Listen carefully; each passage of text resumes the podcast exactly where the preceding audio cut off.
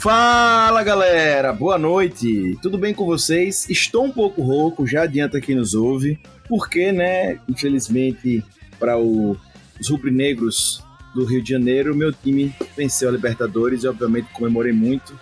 Graças a Deus eu fiquei só com a voz rouca, teve um outro membro aqui do podcast que quase perdeu a perna nessa brincadeira. Mas enfim, estou feliz porque vamos falar de Arcane hoje, essa série aí que mexeu um bocado com a Netflix e com o mundo, né? Porque muita gente jogava League of Legends, estava esperando por isso. E teve muita gente que não conhecia assim mesmo o jogo, ou tinha ouvido um pouco falar e foi ver e acabou gostando. Enfim, tá, como eu diria, um frege, né? Tá uma loucura essa série e realmente foi um sucesso, né? Já tá confirmado segunda temporada, etc.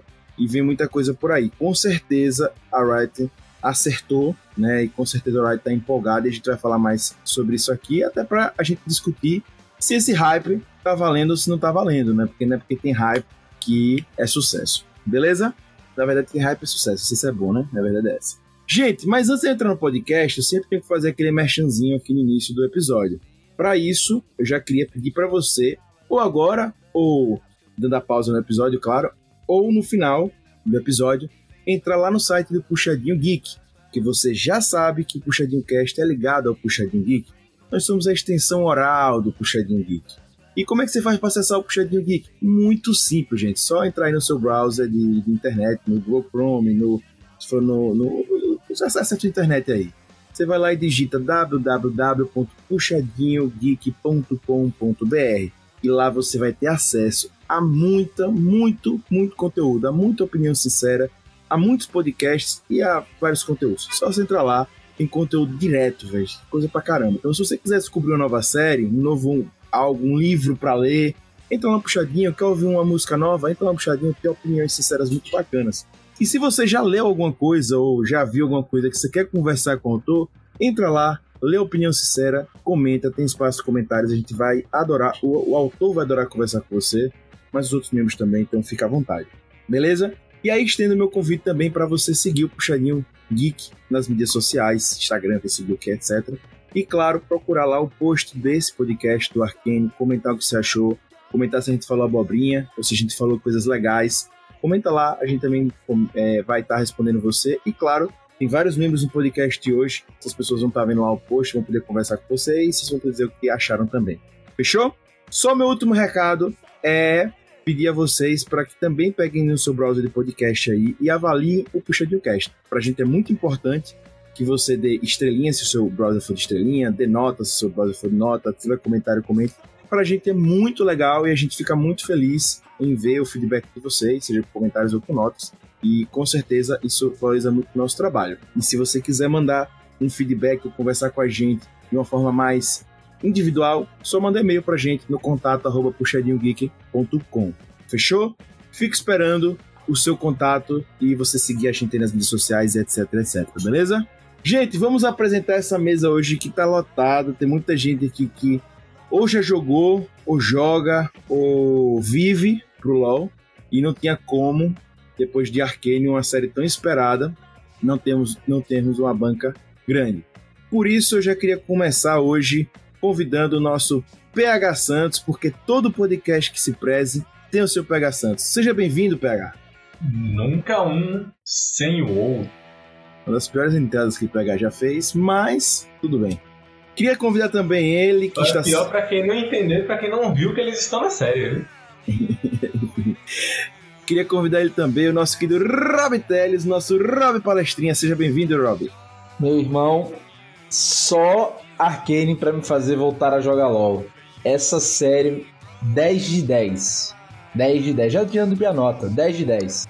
Muito bom, muito bom, muito bom. Gente adiantou as notas, né? Mas tudo bem. É, é, sempre assim. Ele é o cara que gosta de queimar as pautas, mas tudo bem. Bem, temos ela aqui hoje também marcando presença. Ela que geralmente está aqui por causa de serial, kill, serial killers, né? Aquela famosa tem serial killer? Chama a Ivy. Seja bem-vinda, Ivy. Bom, Arcane não deixa de ter, né? Olha a Jinx aí cumprindo seu papel. Boa, Ivy, boa. Já chega assim, causando. Eu gostei, é isso mesmo. Bem, temos aqui hoje, marcando presença, ele, o maior Agnaldo do Brasil desde que o Timóteo nos deixou. Agnaldo, seja bem-vindo. Se na segunda temporada o Victor não meter um Glorious Evolution, eu vou ficar muito barreado. Muito bom, muito bom. Queria até a gente já marcar aqui, né, que a ilustre presença de Agnaldo, que faz parte do PG Quarta, e quem não acompanha, acompanhe lá o podcast mais sucesso do Puxa de Vic. Acompanhem, eles estão bombando, o Mundial só deu eles, etc. Enfim, vejam lá e ele fez, se fez presente aqui hoje. Giana, que apresenta com ele, infelizmente não pôde estar presente. Ele, ele está agenda ocupadíssima. Então você que está nos ouvindo, saibam que ter Agnaldo Jana para você semanalmente é assim um, uma dádiva. E a gente conseguir trazer um aqui foi difícil. Então, por aí vocês tiram. E para finalizar nossa bancada de hoje, não menos importante, cara assim que é sucesso também, tá hypado como a série. O liveiro mais gente boa do Carmo. Seja muito bem-vindo, Van. Misturar, misturar, mexer e mexer. Brincadeiras à parte, pô, muito, valeu, muito obrigado pelo convite aí, galera. Quero poder agregar nessa brincadeira aí, nesse podcast junto com todo mundo aí. Valeu, valeu, valeu.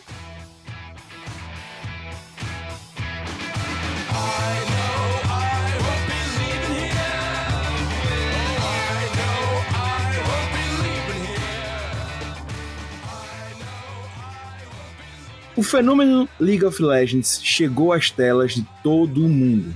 Arcane, primeira produção audiovisual do jogo mais jogado do mundo, veio à tona na Netflix e deu muito certo. Com reviews positivas em quase todos os agregadores de nota, a saga das irmãs Jinx e Vi apresenta o vasto universo construído pela Riot Games, com elementos de steampunk, aventura, violência, conflitos políticos e dramas familiares. A animação é tão boa assim? Arcane é genérico ou traz algo de novo? É a melhor adaptação do mundo dos games para o audiovisual? Escolha sua lane e venha para o Summoncast do Puxadinho.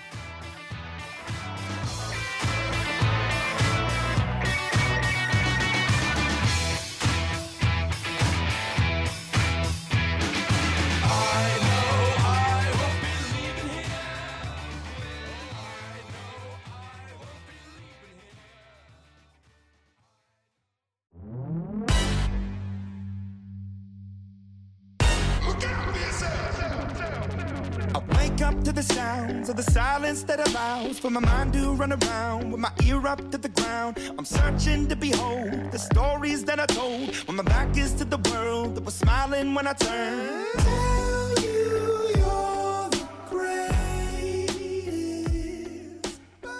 Bem, gente, antes de já puxar aqui o assunto, já começarmos a falar, né? É, eu já queria dizer aqui que ele não tá aqui para se defender, que é o Lucas Eiter.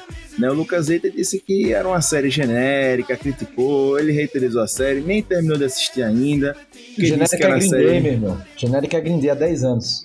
Disse que não. não a série Mequetrefe, e aí fez tanta crítica, meu irmão, que aí a gente preferiu até deixar ele preso com a corda para ele não aparecer aqui hoje. Né? Ele tá preso, mas tá a gente solta ele, para ele voltar a criticar as coisas. Mas vamos lá, gente. Eu queria saber de vocês já todos, eu acho que todo mundo aqui tem algum contato com, já teve algum contato com o UOL, tenho certeza, né? Todos aqui têm contato com o UOL. Eu queria saber, vocês já jogaram, já, já estiveram nos campos de batalha, né? Em algum momento. Havia de onde tirar essa história do LoL? Tinha muito conteúdo? Ou vocês acham que não? Já joguei, sim, jogo. E jogava bastante de Jinx e de Caitlyn, então era, foi bem engraçado, assim, porque eram duas campeãs que eu já conhecia. E sim, tinha de onde tirar, porque a, a Vi, ela já interagia bastante com a Kate. Então, é, a gente já tinha ali uma expectativa de que elas tivessem uma história juntas. Eu não, não me recordo muito bem das interações entre, entre ela e a Jinx, porque eu não joguei. Quando eu joguei de, de Caitlyn, eu joguei com a Vi no meu time, então é, não, não me lembro das interações dela com a Jinx mas que, que tinha alguma coisa aí, a gente já sabia. Cara, eu joguei LOL, mas só pra jogar, velho, ali no início e tal. E... Mas todo mundo sabe que a lore de LOL é gigantesca, né? Tipo, mesmo que não jogue, já é um jogo com mais de 10 anos, investe, né, de, há muito tempo em, em histórias, já teve expansão até nos quadrinhos com a Marvel, né? Com as histórias da Ashe e tal pô, você vê que tem muita coisa, né? Tipo Warcraft, né? Que vamos dizer que até o momento era a, o grande jogo com uma lore absurda, né? Foi construída durante anos e tal. E, cara, é muito legal ter visto o que a Riot conseguiu fazer com essa série. Juntou a lore, estabeleceu coisas que os fãs só imaginavam, né? E trouxe um mundo tão gigante para quem não conhece que é absurdo. Assim. Eu realmente não imagine, imaginava o que encontrar, mas não de ser tão surpreendido. Né? Porque tem muita coisa que é clichê, tem muita coisa que a gente sabe que ia acontecer, mas como é apresentado, é tão bem embalado que, porra, é muito legal. E é isso, pô, não jogava LoL há, porra, bota aí uns 10 anos, pô, parei de jogar em 2012, quando lançou aqui no Brasil, né? E, cara, voltar a jogar tendo a mente da série me fez ter uma nova expectativa. Né? Algo que eu só sentia jogando Magic, sou viciado.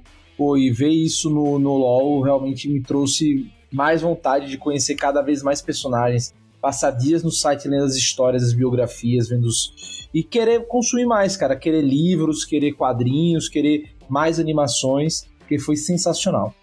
Realmente, a Riot Games mais uma vez obrigando a gente a jogar LOL, né? O que afasta a gente do LOL é o próprio LOL. Esse é o problema. é, eu tive minhas fases com, com LOL. Às vezes eu fico um ano jogando sem parar. Aí eu paro, dou uma morgada e depois eu volto com tudo. E depois paro de novo. Mas em nenhuma dessas vezes eu tive muita vontade, assim, de ler sobre os personagens. Nem o parágrafozinho que tem lá na, na loja quando você vai comprar um campeão, nada, nunca li. Só sabia as cidades pelo nome, não sabia que Piltover tinha relação com Zaun, nada, nada, nada. E de, depois de ver Arcane, o que eu quero é mais, eu quero mais animação, eu quero explorar o, o, outros lugares do universo de Runeterra, deu vontade de jogar o, o, jogo de carta lá do LoL, Legends of Runeterra. Quero saber para onde a história vai, porque mu muita gente, pelo que eu vi na internet, já, já sabia o, os desfechos de, de, de, cada personagem, ou de onde cada personagem vem, o que acontece com eles. E eu não, eu não sabia nada. E acabou que agora meio que um novo universo se, se abriu, assim, para mim, que eu nunca tinha pensado. E Agnaldo, é aquilo, né, cara? Acho que isso é muito bom da Riot. É um jogo que, porra, queira ou não, é filho do Dota, do Warcraft, né? É, o estilo MOBA é disso. E, pô, e começou como um, um, jogo de bonequinho. Bonequinho contra bonequinho, uma lane contra outra tal. Sem precisar muito de história, né? Você bota ali os bonecos para brigar e acabou. Só que qual o lance? É isso que eu acho que foi o diferencial do LoL que a Red soube fazer, cara. Soube fazer algo além de um jogo, fazer um produto bom. Foi por isso que morreu Heroes of New Earth, que, pô, isso é coisa de velho ROM. Existe ROM ainda? Nem sei. Na época brigavam os dois, né? É, acho que existe. Heroes of the Storm também da Blizzard não, não vingou tanto, apesar de ter uma puta lora Blizzard, mas isso é que eu acho que é o diferencial do LoL para o que surgiu na época, né? De, de todos os MOBAs. É, pô, além de, obviamente, engajar a comunidade de uma maneira gigantesca, cara, é você ter história. Você ter. E eu, cara, vou dizer, Arkane vai trazer muita gente pro LoL, cara. Ou vai pelo menos fazer pessoas que nem eu voltarem ao LoL. É, eu até queria fazer uma contextualização aqui. Não sei se é 100% real, tá, gente? É, é, o que eu vivi nesse tempo aí. Eu joguei Warcraft 3, né? Eu amava Warcraft 3. Foi numa época que, enfim, tinha Age, Warcraft 3, Command Conquer. Era uma época que tava bombando os jogos de RTS, que é os jogos de, de estratégia de tempo real. E dentro do Warcraft 3 surgiu um mod que era o mod de pegar. Porque o Warcraft 3 ele é diferente dos outros jogos de RTS, que ele tinha os líderes das facções. Eles eram os heróis né, os Heroes. Cada facção tinha quatro líderes, você podia escolher três. E surgiu um modo feito pela própria comunidade dentro desse Warcraft 3, que era o modo de pegar esses heróis e fazer eles lutarem contra eles mesmos. Então, realmente não tinha história. Era um modo dentro do Warcraft 3 de aproveitar esses heróis, porque eles eram muito legais dentro do jogo. Só que foi crescendo. Saiu dos heróis básicos, eram quatro facções, cada, quatro, é, cada facção com quatro heróis. Então, cresceu muito, né? Nos 16 heróis eles foram aumentando, aumentando, aumentando, e aí o Dota foi criando é, forma e ele inclusive tinha vários submods do Dota. Tinha Dota, pra vocês terem ideia, de Naruto, tinha Dota de, de, Dragon Ball Z, de anime, que eles simulavam os heróis ali dentro do próprio. Isso tudo era mod dentro do Warcraft 3. E cresceu muito. Né? E daí depois veio o Dota 2, o, o ROM, como o Rock falou, e, e aí vai. Só que para mim essa foi uma das grandes diferenças já, né? O LoL foi ele tinha pouca história quando eu comecei a jogar, mas ele tinha uma história já ali. Só que um diferencial que eu vi quando eu comecei a jogar, eu comecei a jogar em 2010/2011, LoL, era o jeito de fazer as coisas, né? Já tinha um, um viés competitivo grande ali, de lançar os personagens, vira e mexe, era na, acho que era a cada dois meses, mas enfim, vira e mexe tinha personagem novo, eles começaram a fazer as regiões, os personagens que vinham de Shurima, os personagens que vinham de, de Piltovisal, aí começaram a fazer. Ainda era uma história muito insossa, mas já existia, tinha os elementos. O Dota 2 não existia, depois o Dota 2 apareceu, levou uma galera, uma galera para lá. Mas enfim, o LoL foi se estabelecendo. E isso é impressionante, porque, como eu disse, eu, vi, eu vim de uma época que o Dota 1 era muito famoso, mas era um jogo. Talvez as pessoas até fiquem mas era um jogo muito cru. Ele era baseado em cima do Warcraft 3, um jogo de 2002, 2003, por aí. É, acho que antes, até 2001. Isso.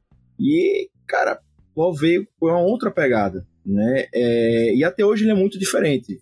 Quem joga Dota sabe, eu joguei muito pouco Dota 2, eu joguei mais Dota 1. Dota 2 é muito mais demorado, é muito mais estratégico até, é, enfim. É, tem aquele lance de você matar o creep do oponente, enfim, tem muitas outras vertentes. O LoL é um jogo em tese mais rápido, é... enfim, são muitos elementos que eu acho que deixam o LoL forte, que deixam o LoL interessante e tal. O LoL, o LoL é mais arcade, né, de certo modo, né, para pensar assim, do que o Dota, né?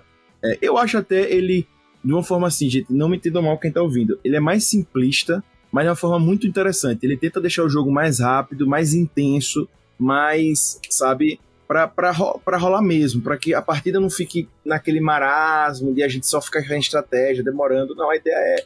Né? E cada vez mais eu vejo isso, né? Eles querem que as pessoas briguem por objetivos no jogo, briguem por coisas, enfim.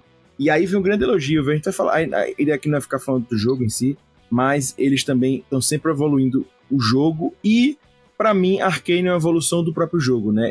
O jogo cresceu tanto que eles agora estão passando para outros canais. A Agnaldo mesmo, ele não tem jogado LoL, mas é um cara que consome, por exemplo, muito o, o lado competitivo do jogo. Hoje tem as franquias, tem outras coisas, eles cresceram muito.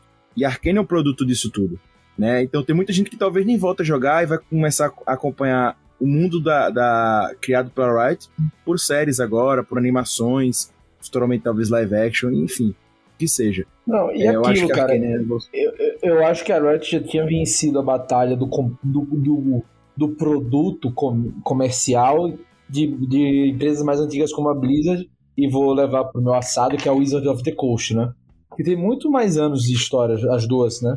E, pô, levaram um banho da Riot em termos de ganhar dinheiro com, com o produto jogo. E, cara, as duas. A, a Wizard, vou nem dizer a Wizard que se cuide, que a Wizard conseguiu se matar. Mas a Blizzard que se cuide para não perder o segundo, o segundo aspecto, que é a história, cara. O forte da Blizzard até hoje, a comunidade de fãs é maluca pela Blizzard por conta da história de Warcraft. E, cara, o Riot vindo com essa pegada e com a coisa de ter na mão dela a construção da coisa, velho, ninguém para. Eu acho que também é muito sobre criar um movimento, né? O que a Riot fez foi sair do LoL, aí você cria um jogo Sim, de carta do, do, LoL, muito parecido com o que a, a Blizzard fez com Warcraft. Agora estão fazendo um jogo de, de, luta do LoL que já anunciaram. Já anunciaram MMORPG no mundo de, de Runeterra. Tem o LoL de, de celular. Agora eles estão indo até pra, pra série. Com certeza no futuro vão querer fa fazer filme, fazer mais séries. E é criar, assim, o, se pá, transformar o LoL no rosto de uma geração. Eu acho que isso que a Riot tem ganhado muito, muito em cima de, assim, qualquer outra empresa de jogo atualmente, eu, eu, eu diria. Não vejo isso acontecendo com, com nenhum jogo atualmente. A Riot, por anos e anos aí, o, o, o LoL se, se, se tornar o que é hoje e dando, dando aula, assim, numa empresa como a Blizzard, que tem aquelas que foram as maiores ma marcas de jogo durante mu muito tempo, Warcraft, Diablo, e que hoje em dia deram uma morgada justamente por conta dessa falta de, de suporte, né? A Blizzard tem decepcionado um pouco aí no, no, nos últimos tempos e ainda que LoL não, não seja mil maravilhas, não, não dá para dizer que a Riot tá de, decepcionando. Estamos vendo ser criado um Riot Verso, né? Eu acho engraçado que em relação à percepção de vocês, a minha percepção é totalmente diferente eu comecei a conhecer mais a partir da cinematografia. quem me conhece já sabe que eu sou completamente apaixonada por trilhas sonoras originais. Então, logo que eles lançaram, é, eu não, não conheço o LoL há tanto tempo assim, como Augusto, mas logo que eles começaram a lançar os clipes, é, foi uma coisa que me, me interessou muito. Então, eu comecei a conhecer as histórias mesmo. Então, eu tive outra percepção, porque eu já estava ali dentro das histórias e conhecer as histórias dos campeões fazia com que eu compreendesse melhor o estilo de jogo de cada um. Então eu entendia as referências quando é, eles citavam o local de onde eles eram. É, por exemplo, que a, a Ashe que fala de Freljord, a, a Lux que fala de Demacia e afins. Então é, me ajudava a ter uma imersão no jogo que era muito mais interessante. E Arkane, é, ela veio com uma proposta que é muito consistente nas histórias, porque as lores elas são coisas meio separadas, então existem lacunas que a gente fica especulando, ah, será que fulana tem relação com fulano, que qual é essa relação? Então essa série, ela vem para preencher essas lacunas. E pelo que eu andei pesquisando, a série ela foi rejeitada em alguns momentos por outro, outra plataforma de streaming. Eu não sei dizer qual, mas eu tenho a percepção também de que se ela tivesse sido lançada em outro momento, talvez ela não fizesse o mesmo sucesso que ela está fazendo agora. Porque a Será, gente está em outro momento. Será? Eu creio, eu creio. Porque a gente está hoje em outro momento em relação aos games. A gente tem uma profissionalização muito maior é, vou falar em relação ao, aos profissionais mesmo que atuam no game, é, as pessoas que atuam na comunicação, é, até a percepção da sociedade em relação a isso. A gente vê hoje muito, muitas marcas gigantes investindo é, no cenário, investindo é, em times, seja de LoL, seja de várias outras modalidades. Então isso é interessante. É, hashtag esse muda o game aí. Então, é, se vocês não, não pegaram essa, essa referência, é interessante vocês verem que existe muito, muito investimento. Então, hoje a gente tem, sei lá, skin da Jinx no, no Fortnite. Então, é, é, é outra que, que é um jogo da concorrente. Exato. Então, você fica, mano, o que que tá acontecendo, né? Então, é, é, hoje é outro, realmente outro momento de percepção dos games.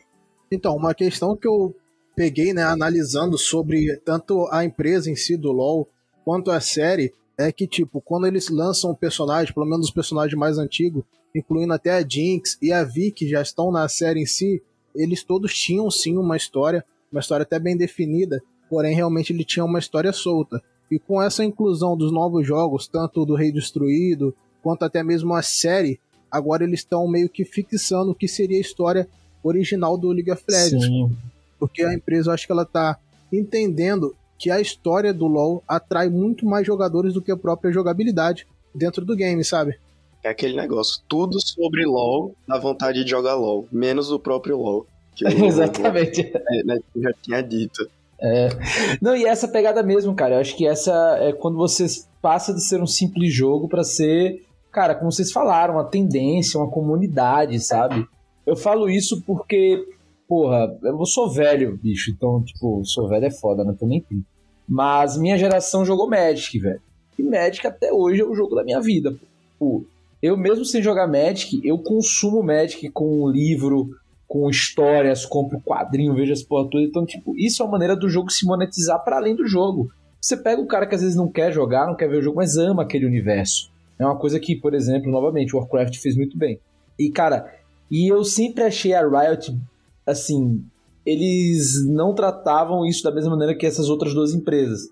Só que, poxa, eu acho que a Ivy me falou uma coisa que eu discordo e concordo ao mesmo tempo, sabe? Eu acho que realmente talvez eu, eu a, a, o timing da Riot agora tá certo, sabe? Não sei.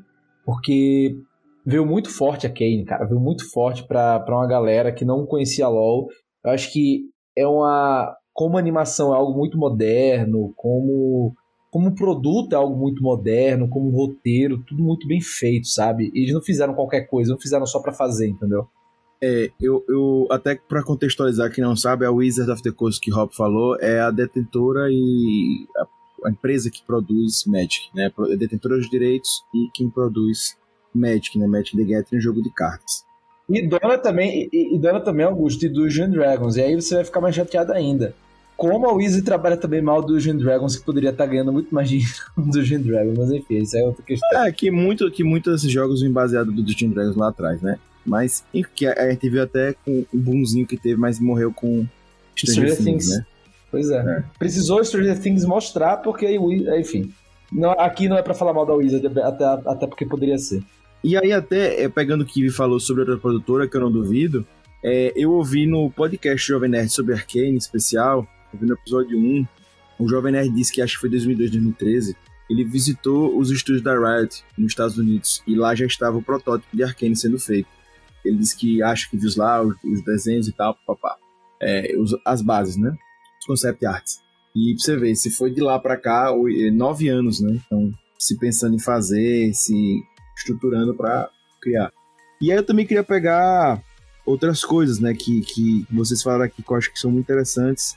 Eve falou sobre cine, é, os cinemáticos, né, que tem as trilhas sonoras e tal, mas são muito bonitos e eu acho também que é um acerto muito grande. Então, para você que está conhecendo Arkane agora, existe já, vamos assim, recortes da história em, no YouTube você acha fácil da história do LoL. Ele será tão um, um, recente, um, um evento recente com vários personagens é, tem o Viego e tal, eles fizeram vários episódiozinhos de 3, 4 minutos, são bem legais, tem vários outros, tem, tem cinemático com a Jinx antigo, tem vários. Inclusive, dá para pegar muita referência é, nesses cinemáticos. Quando você assiste Arkane e reassiste, você tem outra percepção, você consegue ver, é, por exemplo, tem, a gente tem um clipe de True Damage, que tem, já tem lá o, o cartaz de Arkane.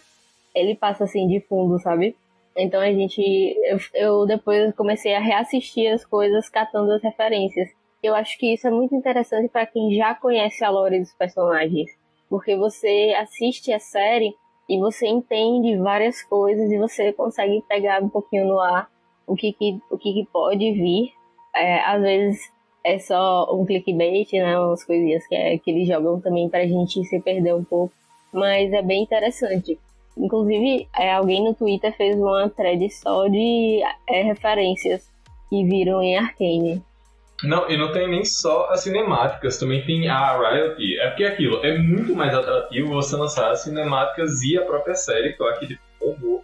Mas a Riot tem um site específico só do universo de League of Legends, que é aquilo que a gente falou. As histórias estão lá picotadas, então a gente tem pedaços, não dá para saber tudo das histórias, como contado numa série, mas o site é muito rico também em informações. Tem muita informação de LoL, só que aquilo é muito mais interessante para quem joga o jogo e realmente busca isso, que não é o caso de todo mundo, do que para uma pessoa assim comum que, como foi a série, que pegou milhares e milhares de pessoas.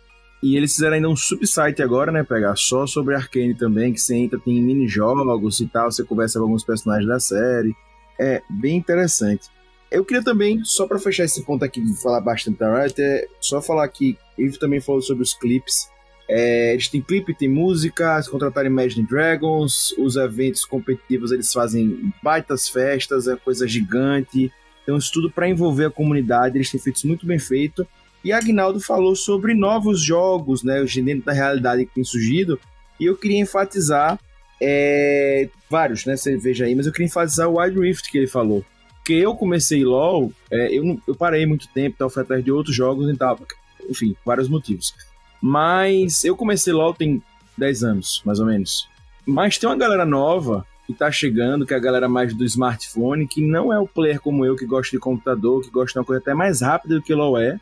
E eles fizeram esse jogo que é o Wild Rift, que é mais rápido, ele tem uma outra pegada já para essa galera. Ele é o mesmo LoL, mas diferente numa outra, numa outra, num outro jeito, com outra roupagem para agradar outro público e levar o Riot Verso, como o Eve colocou, para essa, essa galera mais jovem. E aí eu queria até ver com, voltando aqui para Arcane, Juan, Eve também comentou sobre a união da lore, né? A união da história. A gente tem vários personagens dentro do LoL e que tem histórias picotadas quando a gente vai ver no, no multiverso. A gente às vezes não sabe se eles se conectam, se estão no mesmo local, etc. E aí a gente tem vários desses personagens aparecendo em Arcane. A gente tem o, o tem a Vi, a Jinx, o Jace e vários. Né? Até alguns que a gente nunca tinha ouvido falar, tipo o Silco, por exemplo. Dentro do que você já tem ouvido falar, Juan, da vida, Jinx, etc., você acha que bateu as histórias? Acha que foi satisfatório? Acha que não? É, a gente vai falar mais sobre. É, lembrando a todos que estão ouvindo que aqui é a parte sem spoiler, então vai entrar mais na série, mas só para quem já tá indo, quem não viu, que já acompanha lá, a história bateu, não bateu, e Jace também, que tem muita importância. Então, a apresentação em si, cara, do, dos personagens são, está muito boa, tá ligado? Vou dar o um exemplo meu, eu sempre gostei, tipo, ah, eu gostei de tal personagem e eu quero entender o que que ele é. Seria o, o exemplo que eu já comentei contigo, do Atrox, do Kled, entre outros. E um que eu achava muito legal era o Echo. E o Echo, por, é, principalmente na série, ele teve mais adaptações, porque, tipo, na história dele em si, ele é o principal. Não há brechas para outras pessoas. E na história do Arcane, ele é um cara que só ajuda e participa do que tá acontecendo. E se ele não é o principal. Eu achei que, tipo, a série deu uma diferenciada em si na, na história do personagem, tirou ele do foco, porém mostrando que sim, ele participou e ele foi crucial. Porém, não existe um principal. É todo mundo englobado, sabe? Então, tipo, foi legal essa ideia de englobar todo mundo, porém, o que eles tinham apresentado pra gente anteriormente é diferente. Então, por exemplo, quem porra, só lê, só lê tudo que eles dizem, na hora de chegar eles vão achar uma, uma diferença. O caso de um amigo meu que ele não gosta de lore do Arcane porque ele lê as histórias todas. Porém, eu, porra, li algumas coisas ou outra achei que a adaptação ficou mais humano do que botar todo personagem como centro de um universo, centro de uma história, sabe? E, Juan, eu acho que uma coisa muito legal, porque vamos lá, eu já tinha lido algumas histórias das quais a do Echo, e eu acho que uma coisa que me pegou muito na série é o fato de que, tipo, e, e para mim pega muito em LoL também, principalmente vendo algumas histórias, como é o caso da história da Akali, do Shin, do Jin e do Zed, é como o LoL consegue botar em perspectiva que não é uma questão de ah, tal pessoa é o protagonista. Não exatamente. É muito, e foi muito que me passou na questão do Echo na série, de que é muito ponto de vista. Porque, olhando por esse lado, realmente o Echo não é o protagonista da série. Mas se a gente for olhar pelo ponto de vista dele, tem muita coisa que ele ainda deve ter passado. E que se a gente botar em foco, traz ele como protagonista muito mais do que outras coisas. Você vê muito isso na fala. E é muito que LoL traz isso. Ah, você olhando por esse ponto de vista, pô, realmente tal pessoa pode estar errada, tal pessoa é muito mais um coadjuvante na história. Mas você olhando pelo, pelo ponto de, vida, de vista da pessoa, você vê que tem muito mais ali atrás. E isso eu achei muito foda na série, acho muito foda em LoL. Outra coisa que eu achei um pouco sem explicação e que antes eles visavam muito é que eles dizem muito que os Yordles não são meio que bem vistos como, como o próprio Yordle. Por exemplo, num dos quadrinhos bem antigo, os Ziggs, tanto os Ziggs quanto o Heimendinger, eles usavam disfarces para parecer humano. E na série não teve uma explicação de por que, que isso era dado e somente aceitou que o Heimer é um cara antigo, um Yordle antigo, ele faz parte daquilo tudo, sabe? Então, tipo assim, teve realmente uma adaptação muito grande porém uma adaptação que facilitou a história de ser entendida. Como se, com a, isso que eu até comentei mais cedo, com essa criação desse, desses jogos, dos animes, entre outras variantes do próprio League of Legends, eles estão pegando a história que eles já notaram que atrai muita gente e não refazendo, mas remodelando as pontas soltas, sabe? Retirando o que não precisava, o que era injeção de linguiça, para transformar em algo mais limpo porém algo mais bonito de se ver. É, para quem não conhece Yordle, Yordle é uma raça específica do League of Legends, eles criaram, que é, é, é se vocês pesquisarem aí na internet, Timo, é, eu acho que é o mais famoso dos Yordles, Lulu, né? Mas, Lulu, Lulu. Lulu.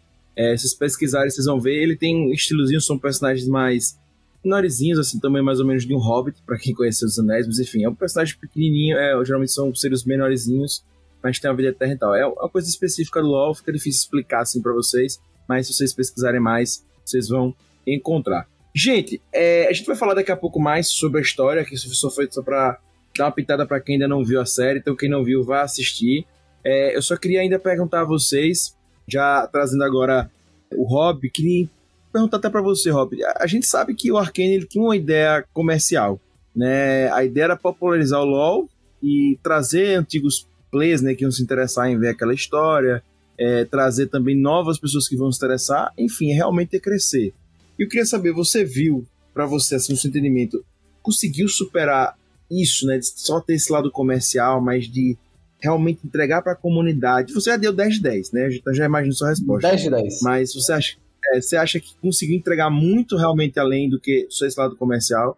Sim, eu acho que por isso há, há amor, né? Você vê amor na, na obra. Você vê que a equipe que produziu pensou em cada detalhe, em cada frase, nada ali, até a maneira, cara, que foi foi feita a série, tipo, lançada, cada lançamento era um arco específico, né? Eram três episódios que pareciam três. Foram três minifilmes, né? Cada um arco específico e com todo carinho. O primeiro arco na focando mais nas irmãs e como a Powder vira Jinx. Depois o arco do Jace, né? Ele entendendo aquele mundo político de Piltover. E depois a, a conclusão, né? De, desses dois arcos, né? E, cara, é, você vê amor, cara. Você vê, você vê que não é algo genérico. Ah, os conflitos não são genéricos, eles não se resolvem de uma maneira simples e, e abobalhada, sabe? Não é, por, por, exemplo, eu acho que eles acertaram muito no tom de não ser uma série pra, pra criança. É uma série adolescente ali, né? Tipo, sei lá, galera com 14, 16 anos, então acho que é uma idade que já dá pra ver tranquilo, sabe? Vai pegar as coisas. Mas não é uma série infantil. Não é, longe disso. Tem palavrão, tem sangue pra cacete, tem muita briga e tal. Então, desde o momento é, que você... até acho isso importante dizer, eu também não acho que é, é série infantil, tá? Então não bote não, crianças não é. pra assistir, acho que essa não, é, é a intenção da Riot aí. Longe de ser infantil. Longe de ser, pô. Drogas, puteiro, briga, porrada, sangue, tudo, pô. Tudo, tem tudo na série. perder esse beira de infantil quando teve cabeças rolando, isso não é spoiler não. Também, aquilo exato. Me assustou, aquilo me assustou. Então, assim, é, é, é, muito. E eu acho que. Mas, mas eu acho que, cara, não dá pra você lidar com temas do que LOL trata em todos os seus aspectos, sendo algo infantil, né? Apesar de ser um jogo, acho que isso trouxe maturidade pro, pro argumento da série, né? E, cara, é, é como eu disse, eles juntaram muitos elementos que poderiam ser toscos, fazer de maneira bem tosca, mas não. E para mim o que é o mais óbvio, não existe bom bom e o mal mal é tudo meio cinza. Os personagens não são totalmente bons, não são to todos têm motivações bem interessantes, que evoluem, né, que passam. Então você tem um momento que você vai ficar, putz, esse cara é um coitadinho, você depois, putz, esse cara que é coitadinho, é um grandíssimo do filho da puta e tal. E, e boa, você fica assim, você fica. Cara, a Jinx pra mim é um puta personagem. Tem momentos que você fica com pena, tem momentos que você quer bater nela, tem momentos que você quer abraçar, tem momentos que você quer dá um, dá um tapa e dizer: minha filha acorda, você tá viajando tal. A própria Vi, cara, vai, né? Tipo, também você tem, passa por esses momentos. O próprio, entre aspas, vilão você passa por esses momentos, né? Que é o Silco.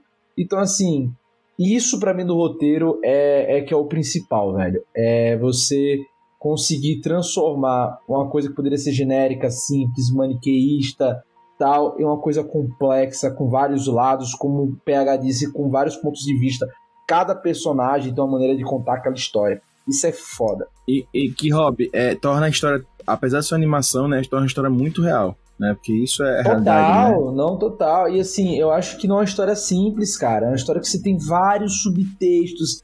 E novamente, cara, ela é contada de maneira artística, de várias formas.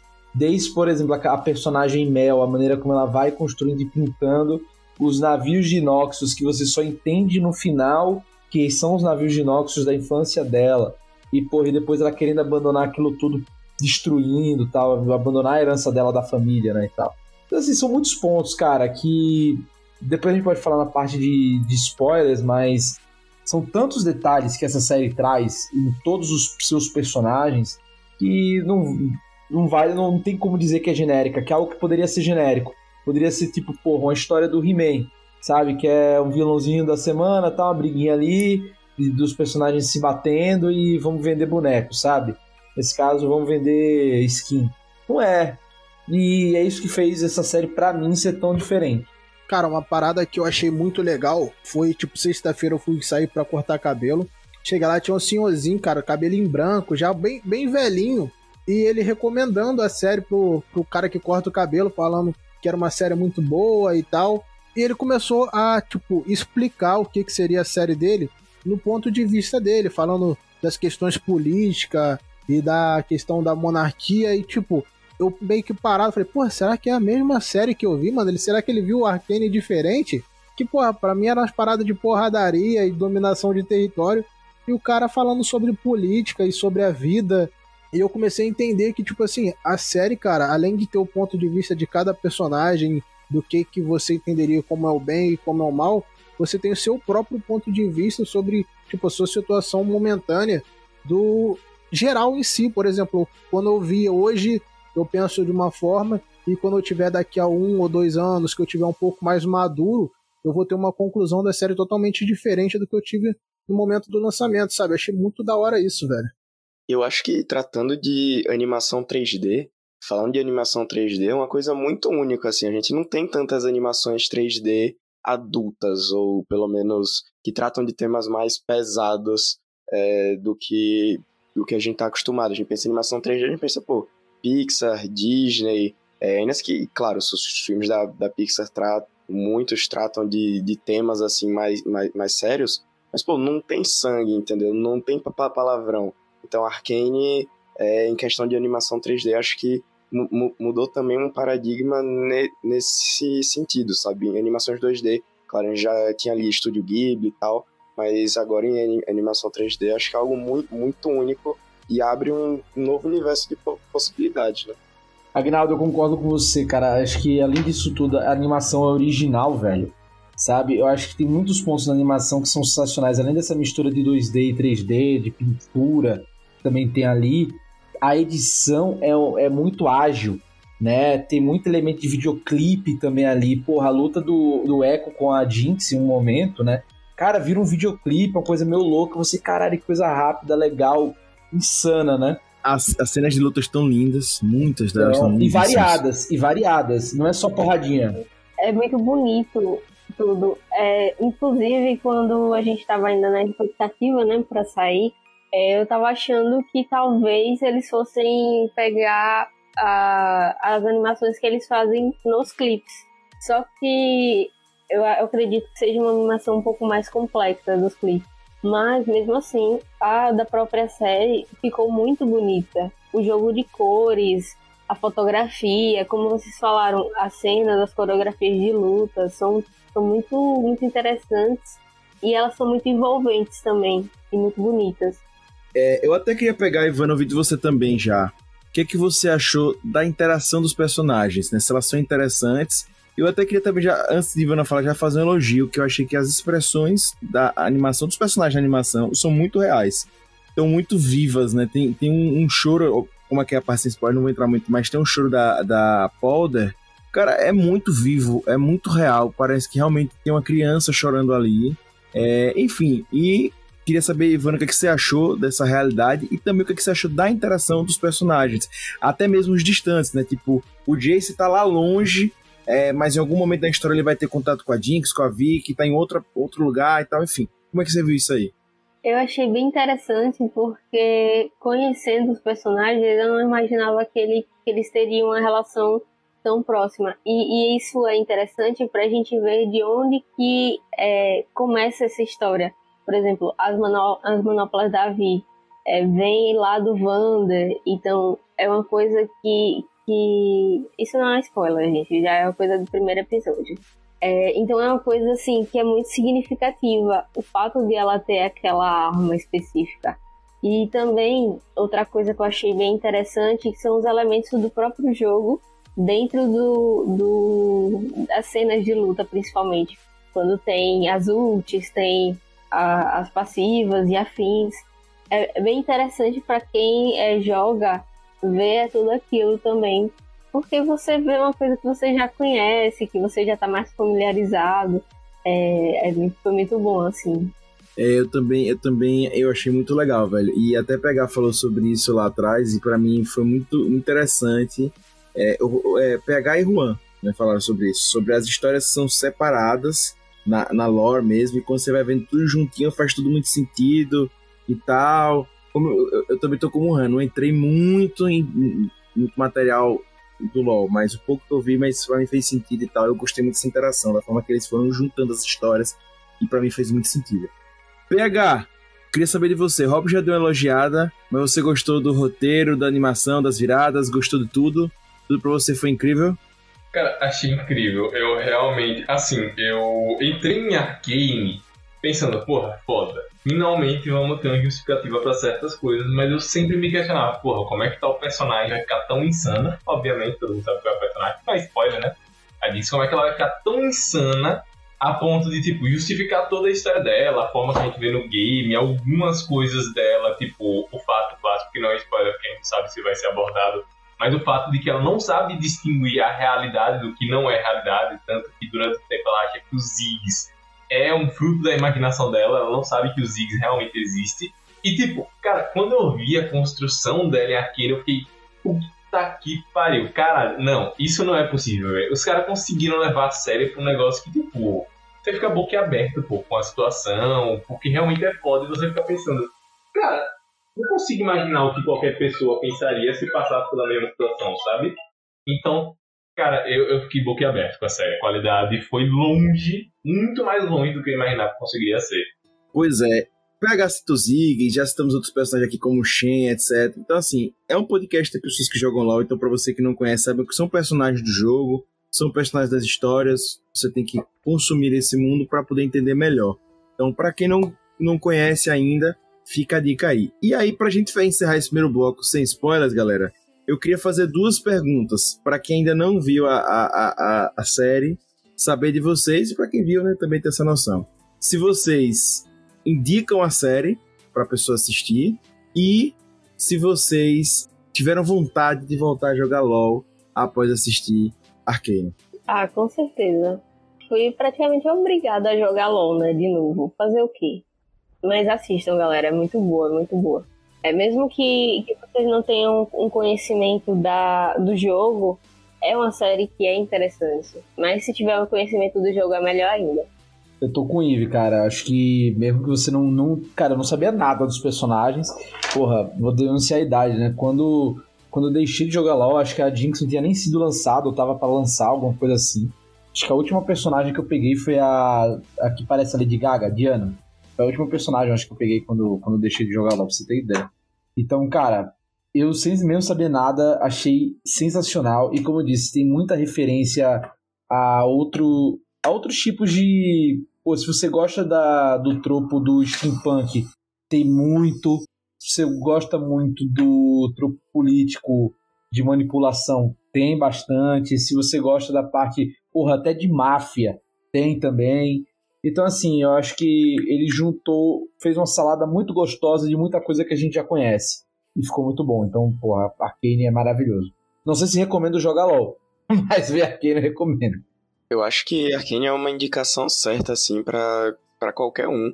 E, sei lá, não tenha visto, vi, visto ainda, porque, pô, vai, com certeza vai ter alguma coisinha assim na série que você vai, que vai fazer você se apaixonar e entrar no, no mundo seja a estética, seja os personagens, seja o estilo da animação, seja o contexto, né, o universo, a história.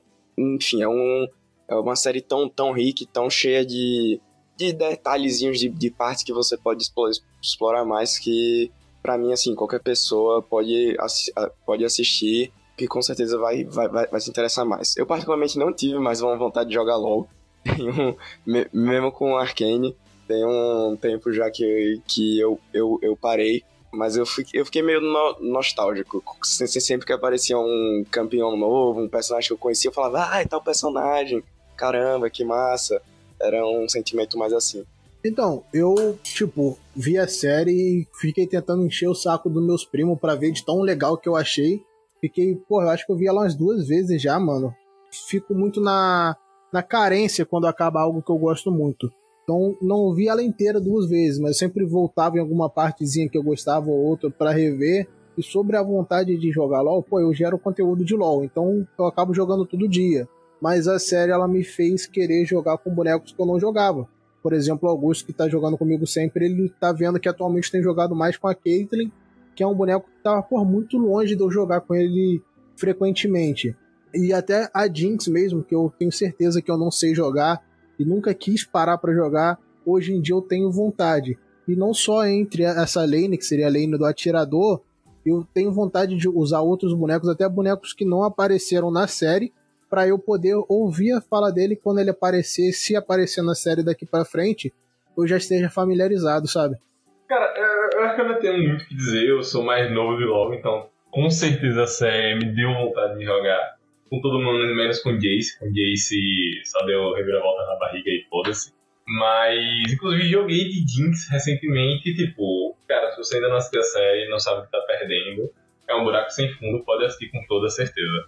Só abrindo um parêntese aqui, uma, um aspecto da, da série que me surpreendeu muito, e assim, eu não fui assistir a série achando que ia gostar tanto, foi a trilha so, sonora, assim. Tem mu muitas Top. músicas, muitas Top. músicas originais, seja só as orquestradas, se, se- seja as cantadas, a, a Riot chamou muita banda, mui- muitos can- cantores até famosos pra compor pra série, nossa, é uma música que, assim, já, já botei na minha playlist, tô ouvindo direto, viciado, uma música emocionante e que combinam muito, muito, muito com a série, conversam com o tema da série ao mesmo tempo que são músicas boas de, de se ouvir. Então, mais um ponto po- positivo aí pra Riot. Sim, e pelo que eu tava ouvindo, assim, meio que eles fizeram uma música, não, não contando a história, mas uma música para cada personagem. Então, até pelo título ali você consegue identificar qual é qual, até pelo, pela melodia e tal. E a Riot sempre, é, nesse sentido de discografia original, eles sempre acertaram. Pelo menos no LoL, é, nunca tive do que reclamar em relação a isso. Pois é, gente. Eu não vou discordar dos meus companheiros, obviamente, né? Acho que Arcane é para ser assistido para ontem, uma excelente série. Então, vá lá, assista. E, claro, eu fiquei com vontade de jogar LoL sim. Inclusive, nos campos de batalha, vocês vão com certeza se deparar com mais Viz, Jinx e Caitlyn. Caitlyn tem pra caramba agora. E o que eu achei muito legal eles estão com essa promoção de, de você jogar e vencer algumas partidas e você ganhar é, é, esses quatro personagens, né? A Jinx, a Vi, o Jace e a Caitlyn no jogo com skins, né? Que são roupinhas, né? Lá no jogo para você, enfim, já entrar no jogo já com o personagem, gostar mais e ficar preso ali, né? Então, é, acredito que até na temporada 2 eles vão fazer a mesma coisa, tem Hammer pra vir pro jogo, enfim. É isso, então aproveite, você que não viu vai assistir, você que viu, fica com a gente que vamos pra parte com spoilers.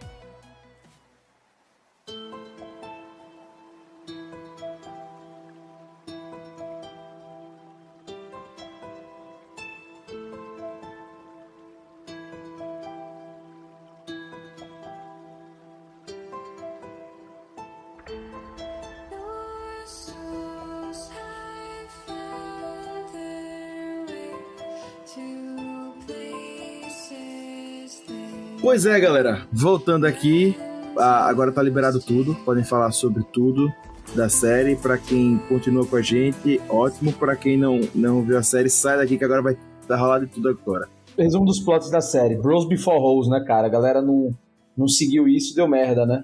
Um foi pegar a menininha lá, deixou o outro aleijado ali sofrendo. A outra, porra, trocou a irmã por um rabo de saia, porra. Opa, É opa, por vamos isso- com Ah, trocou a irmã, trocou a irmã, abandonou a irmã por um rabo de saia. Nossa, foi a, a, menina lá que soltou ela, velho. Tava lá mil anos presa. Não, vamos lá. Eu concordo com o Ivana, mas eu acho que a Vale foi filha da puta muito antes. Não, gente, ninguém foi filha da puta, não, porque é isso, né? Ela foi filha da puta, não. Gente, gente, só rapidinho. Só pra repautar aqui, vamos fazer a pautar bem rápido e aí vocês escutam no fundo argumento de vocês. Só pra quem tá ouvindo já ter noção. Vocês estão do lado da Jinx ou da Vai, por favor? Gente, não tem Lá lado, não tem lado. Não tem como escolher um lado. Meu Deus. Não, não, sério, eu saí da série com dois ranços. Eu achei que eu não ficaria. Eu fiquei com o ranço do Jace, acho que tipo, todo mundo ficou, mas eu consegui criar um ranço da Vai. Eu achei que a Vai foi muito Ai, não. Nossa, não. Não, cara, eu, não. Sei lá, eu, eu entendi muito, muito o lado da, da Vai. Velho, é, é todo mundo traumatizado ali, todo mundo vítima da Exatamente. guerra. Exatamente. tera- uma terapia Ninguém solta a mão de ninguém, né, Ivana? Aí tá o problema, soltaram a mão da Jinx. Esse é o problema. É por isso que ela tá assim Então, pô, todo mundo abandonou a Jinx, menos o vilão, que não é o vilão. O Silco não é o vilão, pô, dessa Aí, porra. Concordo plenamente. Silco não é o vilão. Então, gente, Concordo mas assim, to- toda história tem um vilão. Você- se você for o prota- protagonista, alguém vai ser o vilão da sua história, sempre. Poderia ser que o Silco era o vilão do- da história do Wanda e o Wanda era, era o, o vilão do Silco. Mas a gente tinha uma perspectiva ali. Então a gente tem essa noção sempre. O cara dava coisas para as pessoas se mutarem e quase morrerem? Sim, não é legal. Mas a gente entende a história dele. Entender não quer dizer aceitar. Vamos ali reiterar isso, né? Mas eu acho que foi um conjunto de fatores. A Jinx ali já não batia muito bem na cabeça, né? E já era meio traumatizada da vida. E o ambiente ali também não favorecia. É porque, é porque pra mim o tapa que a, que a Vai deu na Jinx do em mim. Nossa, sim. Eu, eu senti. Eu falei, não, você não fez isso. Nossa, eu. Assim, doeu em mim, mas na hora eu, eu, eu pensei, véi, se pá, eu faria o mesmo. Tipo, a Exato. situação ali toda, sabe, não. Não dava pra, pra sentir outra, outra coisa, sabe? Isso, isso que é, que é eu sei, por isso que eu, eu consigo me relacionar muito, muito com a Vai, porque claramente ela se arrependeu de- depois, mas também não, não, não tinha o que ela fazer porque ela ficou presa durante um tempão. Então, o que, que a Jin- Jinx queria que ela fizesse? Que ela saísse daquela prisão de segurança máxima lá. Aguinaldo, você ficou preso já, Aguinaldo? Não sabia dessa história, não. Ah, eu, eu assumo que não, não tinha muito o que fazer, né? Mas nesse sentido eu não, não, não me relacionei com ela. Pelo menos não ainda. Ai, mas ao meu ver, o maior herói de toda a série, pra mim, é o Singed. Não tem outro. Pra mim, o melhor é o Singed, cara. Pô, herói, cara.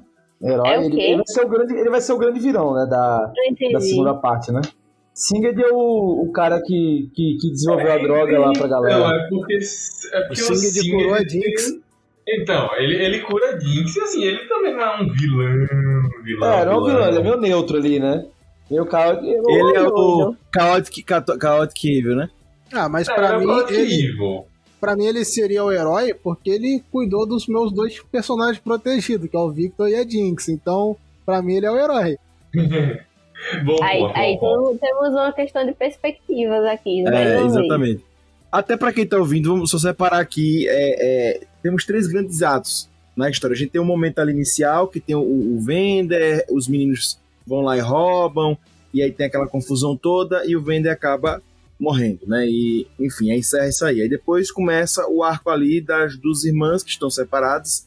A Jinx vira protagonista do, do- da subferia, ela é a, vamos dizer assim, o braço direito do Silco, a líder ali, né? E começa toda aquela.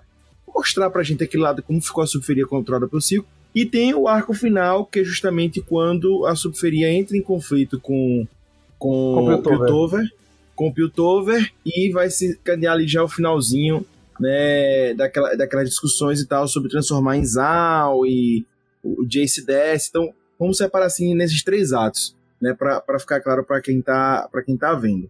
Né? E o Singed, gente, não é um personagem confirmado né, na série, não tá confirmado, mas Porra, amigão, não tá confirmado o quê, amigão? O cara tá vestido de Singed, porra. Tá de E cosplay tá ali, créditos, graça. pô, o, no- o nome nos créditos do, do dublador tá, tá como Singed. Ah, então pronto. Eu Tá não vi, eu não vi. É, Mas tava Cara, na cara que era o Singed. Tava na cara que era o Singed, né? Que, então, pra quem não joga LoL, é bom saber, aquele cientista, né, que, que, que, que, fez a, como o Rob disse, né, que fez a droga, né, a, esqueci o nome do negócio, a cintila. Que fez a cintila. Então, ele é esse personagem e tal, né? É, então, separado os três momentos, já dito, né, a, é, a relação aí de Jinx e Viper e Parará, já, já, já pra gente estudar. Ivana disse que não existe lados, né? E aí ela já, já falou e tal. Mas, Ivana, realmente não tem lados pra você? Não, pra mim não. Realmente é, é bem complicado porque são percepções. A Jinx, ela não sabia ali que a Vai tinha sido presa. Pra ela, a menina tava morta. E pronto, então a última memória que ela tinha era aquela memória agressiva. Mas veja que ela manteve aquele sinalizador que a Vai deu pra ela. Aquela, aquela cena foi muito, muito emocionante. eu pra me emocionei, eu me Nossa, emocionei, me muito- emocionei. Nossa, Não, total. Aquela cena total. doeu na alma, velho. Nossa, foi. Ô, velho, se, o filho, se ninguém não chorou no final, tá de sacanagem, pô. Tá de sacanagem. Aquele final foi foda, pô. Aquele final foi do O cacete. final dessa cena ou o final da, da série inteira? Pra mim, da série, cara. Pra mim, o, pra mim, a cena mais emocionante foi a morte de Silco, cara. Também, cara. A morte de Silco pegou, Eu também, pegou velho. pesado. Eu pegou fiquei pesado. emocionado também, velho. Fiquei emocionado Mas também com a morte. Uma dúvida que ficou, tipo, tava eu e minha irmã até discutindo. Pra vocês, ele ia entregar ela? Eu acho que não, velho. Não, Eu acho, acho que não. Ele era eu, muito eu acho que não. É, ele não conseguia. Ele não Nossa, conseguiria. eu tenho uma percepção diferente. Eu acho que ele ia entregar, mas aí na hora que ele morreu, ele fa- fa- falou que não ia porque ele sabia que isso ia trazer meio que ela pro lado dele. Assim, entendeu? Sei lá, Ah, era cara, não. foi o que eu pensei na. Então, na- é porque é foda, porque toda aquela cena remete à cena do Wanda entregando ele no início. Exato. Então, eu, eu acho que ele se pegou muito ali. Exato. E tipo, o fato de remeter a cena do Wanda me fez pensar, porra, ele ia entregar. Porque ele chegou numa situação que, tipo, ele não tinha muito o que fazer. Mas ao mesmo tempo eu pensei, velho, mas eu acho que ele se acha mais fraco que o Wanda. Porque eu acho que não é uma fraqueza e ele não ia conseguir entregar ela. Ele ia Exato. preferir deflagrar a guerra com o Piltover do que entregar a Jinx. Ou assinava e escondia ela, sabe? Ia dar, ia dar um negócio. Eu acho que ele, ele realmente não ia entregar. Não ia entregar. Até porque uma coisa que ele sempre falou muito era de lealdade, né? Sim. Isso que é muito engraçado desse, desse ponto, desse vilão mafioso que, porra, ad- adorei o Silco, cara. Primeiro que eu gosto de vilão mafioso, né? Sopranos na veia, sabe? Porra, é bom demais, cara. E eles usaram muito bem o Silco, cara, essa dualidade, né? Do cara que ao mesmo tempo é um grandíssimo criminoso, filha da mãe.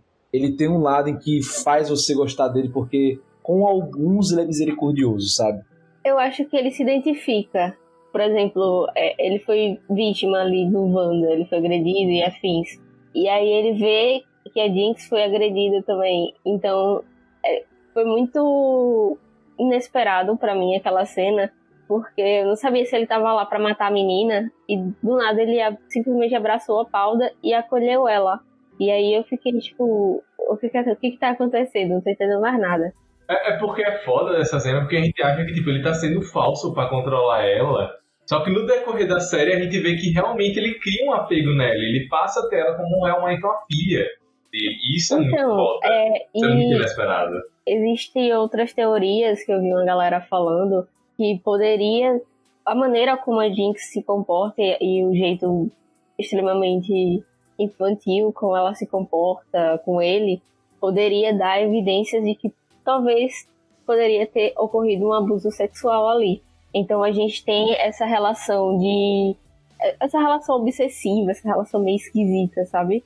Pra mim, ficou uma- umas cenas um pouco incômodas e para muitas outras pessoas também que eu vi comentando. Então, a gente tem toda essa dualidade e não sabe ao certo o que é que realmente rola ali. Então, nessa parte eu não. não... Ive, aí vem um ponto que pra mim a série pecou. Eu já acho que eu comentei com, acho, não sei se pegar o que foi com o Juan, enfim.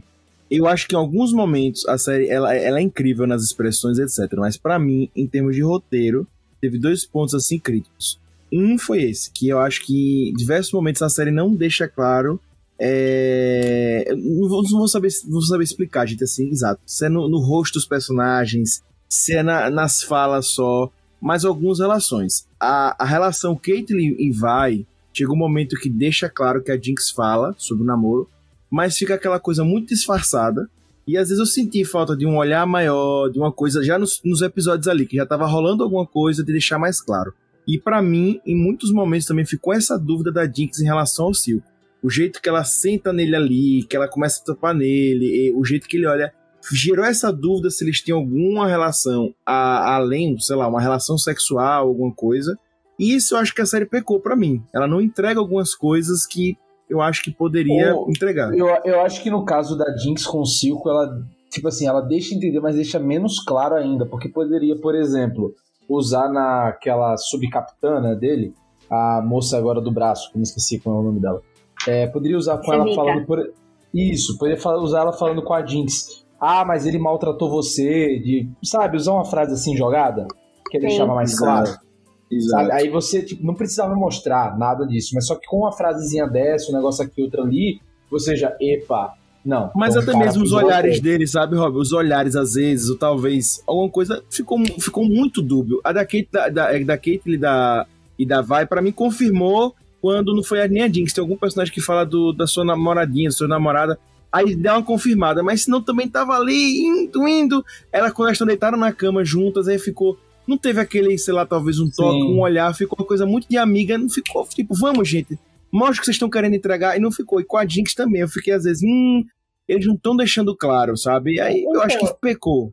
Eu acho que talvez pode, pode ter sido proposital, justamente pra gente ficar especulando e querer assistir os próximos episódios pra saber se vai ter uma memória aí que revele essas coisas. Em relação a Caitlyn e a Vai, é, eu senti o mesmo, assim. Gostaria que tivesse dado uma aprofundada, que tivesse dado uma acelerada, mas também é, é, tem aquela coisa de elas têm uma relação que é um pouco mais profunda, então a gente vê essa construção. Embora sim tenha, tenha havido momentos em que poderia ter rolado várias coisas. A cena lá que elas estão no bordel e que ela fala, ah, você quer, prefere homem ou mulher? E é muito nítido. É tipo, escancarado, assim. Então a gente não é uma, uma coisa. Elas, nenhuma das duas tem qualquer dúvida sobre suas sexualidades. Então, é, poderia sim. E é- então é, eu acho que eles jogaram isso justamente pra gente ficar no hype para as próximas temporadas. E assim, e as duas já trabalham, tipo, na lore, né? Independentemente de Arcane, elas duas já trabalham juntas, né? Poderia. Enfim, eu só acho que poderia deixar um pouco mais claro isso, sabe? Inclusive no jogo, no próprio jogo, quando você joga Caitlyn vai juntas, ela a vai sempre chama ela de cupcake, faz essas interaçõezinhas. É tanto que a galera meio que já esperava, né? Foi só a confirmação mesmo. É, eu, eu até falei, Juan, de um outro ponto que eu não gostei, certo? Eu falei que teve esse lance que acho que precisava deixar mais claro algumas coisas, relações. E um outro ponto que eu não gostei, mas assim, pra mim não é que perdeu a série, não é que estragou, mas que eu achei que ficou, que foi o episódio final. Eu senti, às vezes, muito picotado algumas cenas. Tem uma cena que tem um Heimer até que finaliza, fica Isso. escuro, fica escuro, ele faz um corte escuro de, sei lá, uns 5 a 8 segundos pra próxima transição e fica muito nisso. Pac, pac, pac, pac. Eu não curti. E o- Isso eu o achei que poderia ser O melhor. episódio foi, foi, foi mais corrido, né? Os caras quiseram finalizar muita coisa. Eu achei o último arco mais acelerado, sabe? Tipo, cara, a gente faltou contar umas coisas, então tem que acelerar um pouco o passo. Porque eles tinham que dar espaço para o que vai acontecer e finalizar aquela parte, né? Acho que acelerou um pouco assim, a história no último arco em geral. É, e, fi- e pra mim, pelo menos, ficou muita lacuna. É tipo, as coisas aconteceram tão rápido assim que, tipo, saiu tudo meio, meio atropelado. Ô, Augusto, só dando conclusão que você tava falando sobre essa questão de relação, eu acho que, tipo, pode realmente ter ocorrido essa questão de abuso, como comentaram sobre a Jinx, mas a relação em si, todo o tempo, o Silco mostra que pra ele é uma filha. Numa das cenas que ele tá sentado numa fonte, ele fala isso, que ela fica até escutando por trás da fonte, e na conversa dele com, com o Singed, quando o Singed vai e pergunta pra ele, é, você está preparado pra perder ela? Eu te entendo, eu também já tive uma filha. Meio que entendendo a situação de pai, sabe? Então, tipo, essa situação Então, de pai, eu Mas acredito pra mim que é precisou real. pro, pro sétimo episódio pra me deixar claro isso. E mesmo assim, eu Singed falando, mas quando eles estavam sentados ali, entende? eu queria que eles deixassem isso claro desde sempre. Eu acho que são certas coisas que eles podiam deixar claro. Pra mim ficou uma coisa, sabe? Ficou, pra mim ficou essa dúvida até o final ali. Mas, enfim, é... qual foi a outra pergunta que tinha feito que o Rob falou naquela hora? Ah, foi, foi o lance do, do Heimer que você tava falando, da parte de ter ficado escura, não, a tela? É, picotado, ficou picotado no episódio. Ah, cara, mas eu acho que realmente eles, tipo, se eles não acelerassem tanto o episódio, eles iam ter que lançar um episódio a mais só pra, tipo, explicar detalhes do que tava rolando, tá ligado? Então tiveram que realmente acelerar muita coisa. Então, eu gostei muito da série, como já disse, etc. Mas aí talvez foi um lance que eu parei pra ver. é, que se analisar direitinho, ficou muito tempo ali naquela história do, do hashtag, etc. E às vezes eu acho que não desenvolveu mais como poderia desenvolver. Sabe? Essas histórias pessoais. Eu acho que eles, eles, eles podiam estar dando uma, uma, uma acelerada. Inclusive, até Agnaldo também, que joga bastante, queria ouvir. Eu acho que tinha ali Agnaldo dos Barões da Química, né, foi apresentado os Barões da Química, que inclusive eu não curti os personagens, eu que eu já tinha visto da, da, da história, o que eu vejo o Urgot falando dos Barões da Química, etc. Eu imaginava uma galera mais poderosa, chefão mesmo, achei a galera ali meio, meio besta, né? É, a gente não teve muito desenvolvimento, por exemplo, da Quintec, né? Pouco foi falado, pouco foi explorado esses Barões da Química, e não sei, Agnaldo, se você também sentiu falta disso. É, na cena que eles foram apresentados, eles já foram apresentados como inferiores ao Silco. Aí fica tipo, ah, pra que eu quero saber quem eles são? Assim, quem não entende a importância deles, fica, ah, tá, o Silco é mais foda que eles. Oh, ok, não precisa disso. E eu achei que eles iam ap aparecer mais, né? Apesar de ter ali um, um, su um subplot que aquele cara lá ia tentar trair o, trair o Silco e tomar o poder dele não, não conseguiu. Eu achei fora de um, um design le legal que eles têm, isso, isso, eu tenho que admitir, achei um, um design bem, bem maneiro, fal, faltou ali um pouco desenvolver, porque aparentemente eles são tão importantes quanto, quanto o Silco ali na, naquela estrutura de, de Zal, né? E o que acontece é que eles não aparecem. A gente fica na, naquele pensamento que ah, só, só tem o Silco, é ele que manda em tudo, na verdade, não, não é assim. A Zaun é, é gigante, você tem todas aquelas indústrias, os barões da, da, da química ali, é, que no, no futuro, né, quem sabe pode levar uma aparição do Urgot, mas eu acho que justamente por não ter tempo de desenvolver, eles focaram, não, a gente tem que contar a história do Silco, porque ele se conecta com a Jinx, então é só ele, e vamos mo mostrar eles aqui só para mostrar que o Silco é mais, fo mais foda que eles, e é isso. Então, tipo assim, o meu entender já foi um pouco diferente. Por exemplo, o Arcane ele passa antes do, do próprio LoL. Do, a Jinx que tá no Arcane não é Jinx do LoL, é Jinx mais nova. Então, tipo, os acontecimentos do Arcane em si, por inteiro, são anteriores. O, o Silco em si, ele assume após a morte do Vender o papel como um rei. E não como uma política, tipo a política que cada cidade tem um governador, que seria esses barões. Então, ele manda em tudo por enquanto, porém, com a morte dele e esse crescimento da cidade, por ela estar tá tentando lutar para ser só ela e não um distrito de Piltover, esse crescimento dessa separação de Zal em si, aí começa a ter esses barões tomando conta. Por exemplo, um barão toma conta de um lado, de outro, porque nenhum é tão poderoso ou tão grande ou, porra, sabe, tão, tão marcante quanto o Silco. Então vai ter esses barões agora, pelo que eu tenho a entender, cada um dominando um pedaço, e não vai ter esse domínio total que nem tinha antes do Silco ou do Vander. Porque agora ninguém é tão poderoso ou tão fora de série que nem era anteriormente. Essa, essa evolução, esse avanço, tanto do, do Quimiotech, que vai vir junto com as evoluções tanto da, da robótica do Victor quanto das paradas do, do Singed, vai ser realmente agora com a reviravolta de separar Zal de Piltover. Eu tô com, tô com o Juan, cara. Eu acho que vai ser isso. Tanto que, pô, é tão antes do que não existe Zon, né? É surferia ali embaixo e tal, então não existe a nação de Zon, né? Então isso acaba, vai acabar acontecendo e aí vai ter essa questão dos barões mesmo. Né? Agora, e exatamente, e pode até gerar uma briga entre os próprios barões, né? Pode levar a ascensão de um mais forte que o outro, etc. E a gente tem que ver o que vai acontecer com da relação de Piltover com, com o Zon nesse caso, porque Jinx você tem que ver o que vai acontecer exatamente. Porque Jinx causou um ataque terrorista, né? Justamente contra o conselho, né? Mas enfim, é, ser nos próximos, nos próximos episódios. Eve, o que, que, você achou da, da Mãe da Mel? Então, mano, eu achei ela bem desagradável. Eu achei ela bem prepotente. E entendi muita coisa sobre a personalidade da Mel depois de conhecer a mãe dela. É, inclusive, tem uma, uma, um boato aí correndo que a Riot vai lançar um campeão da série e que talvez ele seja a Mel. É, não sei se vocês já ouviram essa história. É tanto que no momento que a Jinx atacou lá o conselho, a roupa da Mel ela começou a brilhar. Então a gente não sabe se ela brilhou porque reluziu ali ou porque foi o sensor aranha, entre aspas, da, da Mel sendo ativado ali para dar escudo na galera. Provavelmente ela vai ser uma suporte, né? Então, bota escudinho aí. Tava pensando nisso aí, eu acho que brilhou porque ela usou Zônia. Que é um item do jogo que ajuda a pessoa a ficar viva. Então, eu, eu pensei, Ivana, na personagem que ia ser lançada da- do Arkane, seria a mãe dela. Porque eu achei a mãe dela muito badass, né? E a cara de, de personagem de LoL. A Mel também. Não, Mas a mãe é ainda achei mais. não, a mãe é a, é, a, é a personagem de Noxus, pô. É a única personagem de Noxus que a gente tem contato, efetivamente, né? E, pô, é a cara de Noxus, pô. Não tem jeito. É aquilo ali. Imperialista, armamentista, boçal. É isso aí, pô. Isso é Noxus.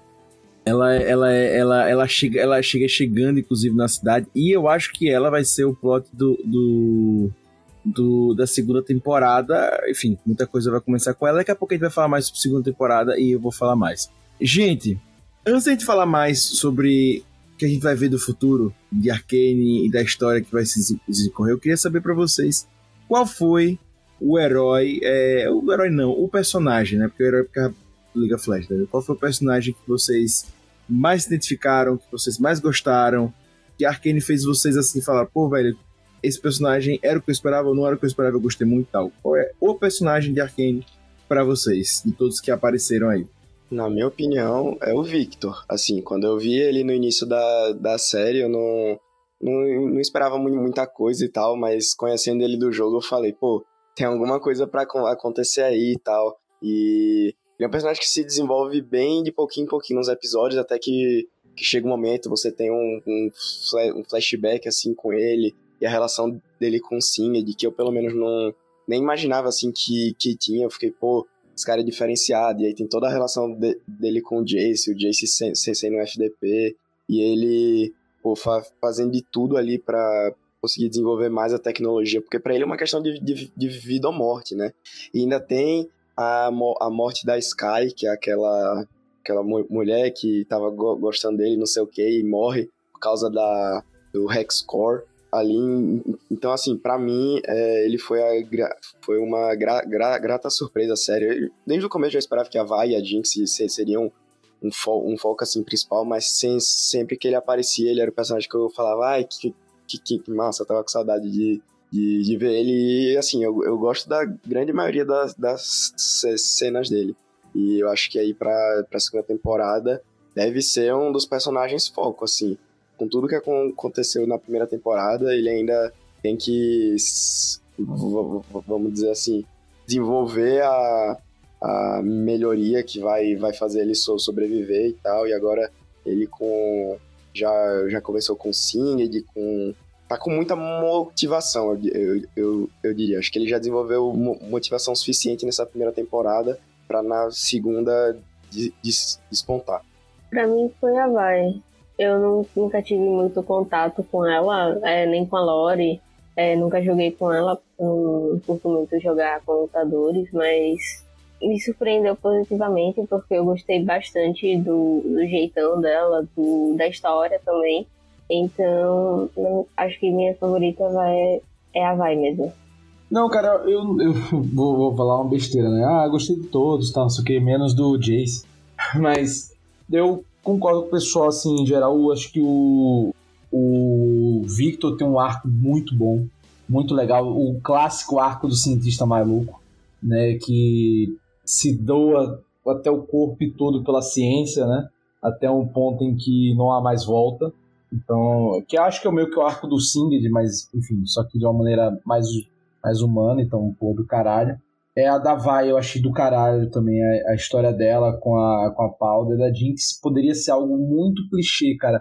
Pô, porque, queira ou não, gente, a Jinx é uma arlequina, né? É uma arlequina ali e tal. E poderia dar muito errado.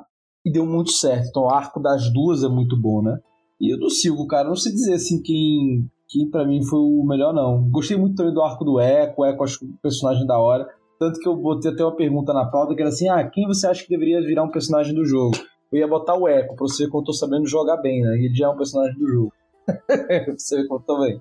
Mas, eu fiquei é, frustrado, Rob, que eu imaginava que o personagem, quando você falava lá atrás, seria aquele Fogolume, que eu achei aquele estilo muito legal. Pô, da eu fiquei hora, até né? frustrado. Eu fiquei muito frustrado que era o Echo, velho, porque já, já existe no LoL. Ah, não, não, mas que era o Echo, aquilo ali tava mais na cara que tudo. E eu nem sabia que o personagem Echo era do jogo. Mas eu sabia que ele era o Little Man, né? Little, é, o menininho lá. Sabia, É, isso o tava chefinho. claro. É, o chefe, isso aí tava, meu irmão, pô, cantado.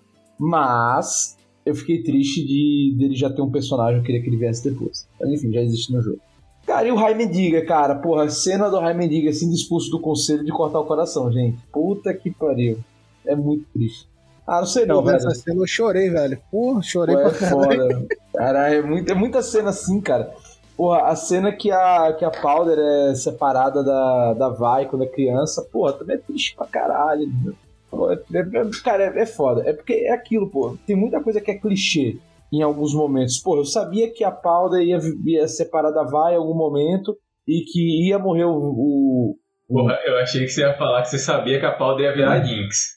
Não, Quer dizer, isso não. Eu também, peguei, eu também peguei. Não, Eu, não. eu, achei. Ele falando do Echo. Não, não, que eles iam separar e que o Silco ia, ia pegar ela tal, pra criar, isso aí tava muito claro, era muito óbvio, né? Mas, porra, ainda sendo óbvio, porra, é emocionante, como, a- como eu disse, as coisas do- da série não são nada mirabolantes, assim, caralho, os caras reinventaram a roda. Não, pegou um monte de clichê e tropo clássico e botou ali. Só que fez muito bem, sabe? Fez muito bem, muito bem mesmo. Mas eu não sei dizer qual foi o melhor personagem, não, cara. Não sei, eu, eu, vou, eu vou de um personagem que eu gostei muito, que foi o Silco, porque eu tenho eu gosto de mafioso. Então é isso. Eu vou, vou por isso, mas ser muita tristeza. E, e eu gosto do Venda porque ele é o Warwick. Descobri agora há pouco, cara, que ele era o Warwick. Fiquei chocado com isso. Ainda não é comprovado, não. Não é comprovado É o quê, pô? teoria. É ele. Não, é ele. Não tem. Não tem, é ele. Ele é o Warwick. Ah, pô, o melhor, sem dúvida, é o Victor, cara. Porra, o Victor, pra mim, ele e o. O Singed, mano, foi os personagens que mais me surpreenderam. Porra, tu que me conhece há bastante tempo, entre aspas, né, Augusto? Tu sabe que eu tenho um ódio genuíno pro, pelo Singed. E assistindo a série me dá vontade de jogar de Singed. Aí eu lembro que o boneco é horrível e não faz Para de nada. Para de assistir, para de assistir. E aí eu não jogo, mas, pô, na série ele é um personagem que dá vontade de assistir mais dele junto com, com. Eu quero ver eles fazendo as paradas junto, virando robô, criando blitz. Quero ver eles, sabe? É, tipo, a série chegou a um ponto que quanto mais deles, pra mim, tava melhor. Porém, eu sou o maior passapano da, da Jinx que eu conheço. E o Echo também me surpreendeu, que eu achava ele um moleque chato na, tanto na lore dele do, do próprio LoL, quanto jogando LoL, eu acho ele um moleque chato pra danar. E depois que eu vi ele construindo aquela, podemos dizer, uma cidade pra galera e cuidando da galera, eu comecei a achar ele, tipo, porra, o cara é foda. Aí pra mim fica, tipo, primeiramente o, o Victor e o Singed, nos mais legais da série. Mas logo atrás, não muito distante, teria o Echo, cara. O Echo me surpreendeu em muitos, muitos aspectos. Vamos lá. Augusto me conhece, sabe que eu já tenho uma preferência por esse personagem, que é o Echo. Então eu poderia dizer que o Echo é meu favorito, só que eu estaria sacaneando, porque ele não foi tão é, explanado assim. Então meu favorito da série, sem dúvida, foi a Jinx. Eu achei a personagem incrível. Achei tudo que ela passou foda e, tipo, pra mim, sem dúvida, foi a melhor personagem de longe e de longe, de longe, de longe, é a mais interessante. Massa. Eu, cara, vou escolher um que não foi Champion do LoL. Eu gostei muito da Vai também, como Eve e tal, mas eu vou escolher o Silco, porque apesar dele não ser um Champion, eu gostei muito desse lance da dualidade dele. Ele não era bonzinho, mas às vezes ele era, ele era, às vezes ele era super mal, às vezes ele não era. Ele tava lutando de uma forma que talvez não é a melhor possível para libertar Zal, né, que é a subferia. E eu gostei muito desse lance dele ser um personagem real. Ele é fruto daquilo. Ele experienciou a guerra e teve uma visão diferente do Vander, é, de como superar a guerra, né? Ele quis viver de outra forma. Ele estruturou a parada com os barões da química e tal, papá. Enfim, eu achei essa, essa dualidade dele, de a gente não saber se ele é um vilão ou um bonzinho, legal. Achei real. Ele, ele é fruto do meio. Ele, para mim, é, é, é, é, realmente um personagem que a gente, lógico, das proporções, né? Animação e tal. Mas a gente poderia encontrar na vida real. Né? Aquele cara que realmente ele resolve os problemas de um, uns, mas cobra seu preço e assim vai. Então, eu achei ele bem a cara até do nosso país, do Brasil, né? De, de da realidade mesmo. O Silco ele é muito essa representação desse, desse, desse vilão, entre aspas, bonzinho. Eu gostei muito. Fiquei triste com a morte dele, da forma que foi, até porque tem essa, essa dúvida, né? A Granada dúvida, algumas pessoas também. Se ele realmente ia entregar a Jinx ou não, eu acho que ele não ia entregar. Acho que ele tinha uma relação com a Jinx. Ele criou a Jinx, que pegou ela como filha, né? E ele podia ter largado ela ali, e não foi isso que ele fez. Né? Ele não foi o vilão por ser vilão, né? Isso me eu achei, achei legal. Gente, é, vamos falar de futuro. Vamos falar aqui para encerrar o cast agora falando do que vem por aí. Arcane 2, né, ou melhor, a segunda temporada foi confirmada, mas não temos data, não temos é, perspectivas de roteiro, não temos nada. Temos que apenas usar nossa bolinha de cristal para tentar adivinhar o que vem por aí. O que a gente sabe é a mãe da Mel, que eu não lembro agora o nome, Ivana, que tá sabendo todo mundo, se souber, pode me falar, chegou na cidade de Piltover e começou a dar alguns conselhos pro Jace em relação à subferia, e começou a se rolar um, um, conflito aí, mas que meio que saiu pela culatra, porque Jace tá querendo libertar a subferia, transformando a subferia em Zaun, né? É, a gente tem várias teorias, eu acredito que a, a, a do Urgot tá próxima, vou entrar já já mais sobre isso, mas eu queria ouvir sobre, com vocês o que, que vocês acham e plot que viriam por aí. Há uma coisa que até Evil tava vendo aqui que confirmou, mas aquele confirmou não vi a Riot dizendo que vai ser, certo? Mas eu vi aqui a comunidade já, já informando tal que realmente a Mel vai ser a nova personagem do LoL. Já essa é confirmação, etc. Mas eu não vi a confirmação da Riot. Mas queria ver vocês, né? A gente tem hoje o Singed surgindo ali como um personagem importante, né? Para quem não sabe, é, ele fala sobre a filha. Para quem não fala, não, para quem não prestou ele fala sobre a filha. O Juan falou sobre isso, sobre uma filha e tal. Muitas pessoas na internet surgiu essa corrente de pessoas que acreditam que talvez essa filha fosse a Oriana, tem a pessoas que acreditam que o Swain tá chegando, né? Noxus chegou na cidade por meio da mãe da Mel, mas tem uns corvos que começam a aparecer na cidade, e isso representaria o Swain, né? Que é, que é Noxus. Algumas pessoas questionaram sobre a Camille, porque a Camille faz parte do Clã Ferros, e ela poderia estar aparecendo, porque ela tem uma ligação com aqueles cristais hexadecimais que aparece logo no início ali que a gente pega. A família dela tem uma ligação forte, ela não apareceu ainda, mas pode aparecer. Tem o plot, pra você ver quanta coisa, gente? Tem o plot do, do Echo com Heimer, né? Que a gente pode ver muita coisa surgindo dali. E tem a parte do, dos policiais e, e, e ali, né? Que, com a brecha agora sem o xerife, a Caitlyn pode subir de cargo, porque ela ajudou a resolver. A Vi deve virar policial. A, a, deve virar policial já na próxima temporada. Ela é uma policial atualmente, né, no, no LoL, na história do LoL. É, é porque assim, não tem nem como você botar todas as ramificações, porque tipo, Arkane foi muito foda porque ramificou tudo, pô. Fora isso, você falou, tem muitas outras ramificações. Tem a, tem a própria polícia de Piltover, que vai modificar e vai trazer entrada pra Camille. Essa Exato. ascensão de, de Noxus também traz toda a história da LeBlanc também, que consequentemente traz consigo Jarvan. Então, tipo, vai ramificar muito. Fora o fato de que a visão de Heimer traz todo o passado de League of Legends também, que seria uma forma que, tipo, como é que eles iam abordar o que já aconteceu no passado? Então, é muita coisa que ramificou. Inclusive, uma das coisas que eu não consegui falar é que, que minha net me trollou, é que, inclusive, tivemos sim as. É, não a Kindred, mas referência a Kindred e a história dela no próprio, na própria série. Então, então vai ter Kindred também. É, porque a história bem resumida, né? Tem algum momento da história que o Singer ele faz uma parceria com o Noxus para invadir Ionia, né? E, enfim, aí tem essa, essa parada aí. Uma coisa que a Augusta acredita, né? Eu acredito que é, existe na história as minas de Zaun, que, enfim, é, em algum momento o Piltover vai utilizar Zaun mesmo para fabricar seus materiais e tal. Então eu acho que a gente vai começar a caminhar para isso. Né? E é um momento que Noxus começa a ficar mais junto de, de, de Piltover. Né? E aí, enfim, eu acho que vai, vai acabar chegando nisso na próxima temporada. Né? A gente vai começar a ter noção dessas minas de Zal e vai. Mas enfim, e aí, Agnaldo, Ive, o que, é que vocês acham do futuro, Juan? Pra mim, pro futuro do LoL ser perfeito, é só lançar a Yordle do Bordel no jogo. Pra mim, só ela, ela, é ela, ela foi, muito, foi muito boa. Mas eu quero saber do Arcane, o que, é que você vê do Arcane pro futuro? Aí você me pegou numa questão, porque a série tá me surpreendendo a cada episódio, né, cara? Mas eu queria ver, mano, ela expandindo realmente para as outras cidades em si. E quem sabe, tipo, não, não vai ser tão cedo. Eu sei que vai demorar bastante, mas ver a, por exemplo, daqui a algumas, por 10 temporadas, aparecer a parte de Targon, que sempre as histórias foram, né, as histórias principais foram de Shurima, das Iris, Demacia e essas cidades mais importantes. E Targon, tipo, tem muita gente legal, tipo, a história do Pantheon, da Leona, e eu gostaria de ver, sabe, numa série, na série em si, falando um pouco sobre, por exemplo, os Darkins, que também não é muito falado nem pelo jogo mesmo, então queria que eles explorassem também essas regiões não muito não muito faladas, e lógico, tu queria nem que fosse um easter egg ter a aparição do bardo, cara. Aí tá longe, aí tá longe.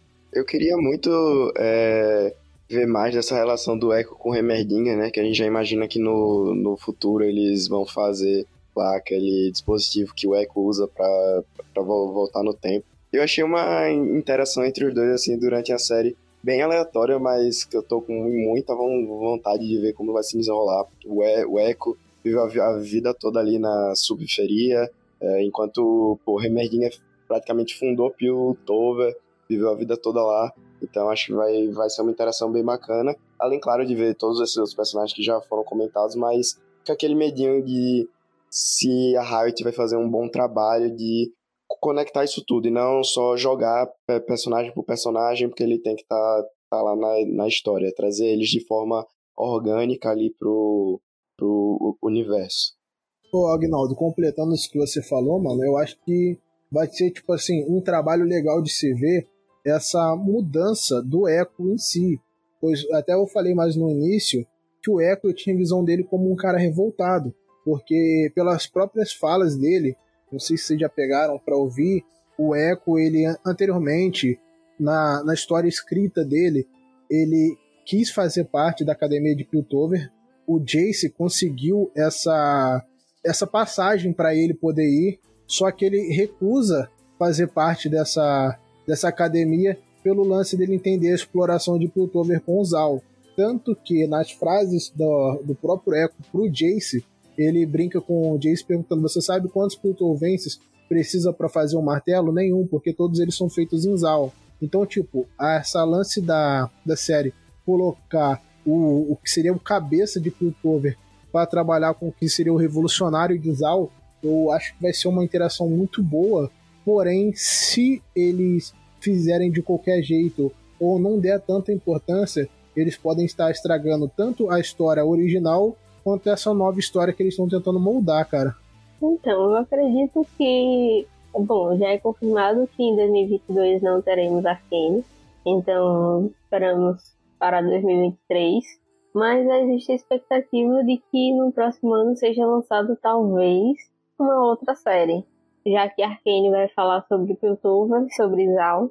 É, talvez seja lançada uma série de, de como se fosse uma antologia, sei lá, é, que fale sobre outros locais. Não sei se é confirmado, se isso é só um boato, mas aguardemos e especulemos. É, que é curioso até, Ive, que se esperava muito, né? Eu, pelo menos, acho que é muitas pessoas, quando eu comecei a jogar LoL, se falava muito de Damacia e Noxus. Noxus já está se expandindo, né? A cidade tá expansiva, está se expandindo militarmente por todo o continente, e Damacia é como se fosse a, a o, o, outro lado da moeda, né? É, é, a cidade capaz de impedir Noxus, enfim, faz esse contraste aí. E eu esperava muito mais ver essa história primeiro do que a história das irmãs de Inky vai, só que eu achei muito acertado que até resume melhor fazendo esse foco no, em duas personagens ali que acaba se estendendo a história para Pluto Visal, né? Mas achei que foi muito mais legal para quem tá começando. Mas eu imaginava lá atrás, se fosse para ter uma série do LoL, começaria com Noxus e Demacia. Augusto, sobre esse lance aí, cara, eu acredito que eles pegaram é, esse, esse lado de Piltover e Zal exatamente por, por exemplo, Noxus, Demacia, até a Ilha das Sombras e variantes, ela já ter sido muito explorada, tá ligado? Tipo assim, muita parte da história já foi dada sobre isso. Então, tipo, quem acompanha LoL, a maioria realmente conhece. Tem gente que realmente não conhece e vai acabar aprendendo por jogar o LoL.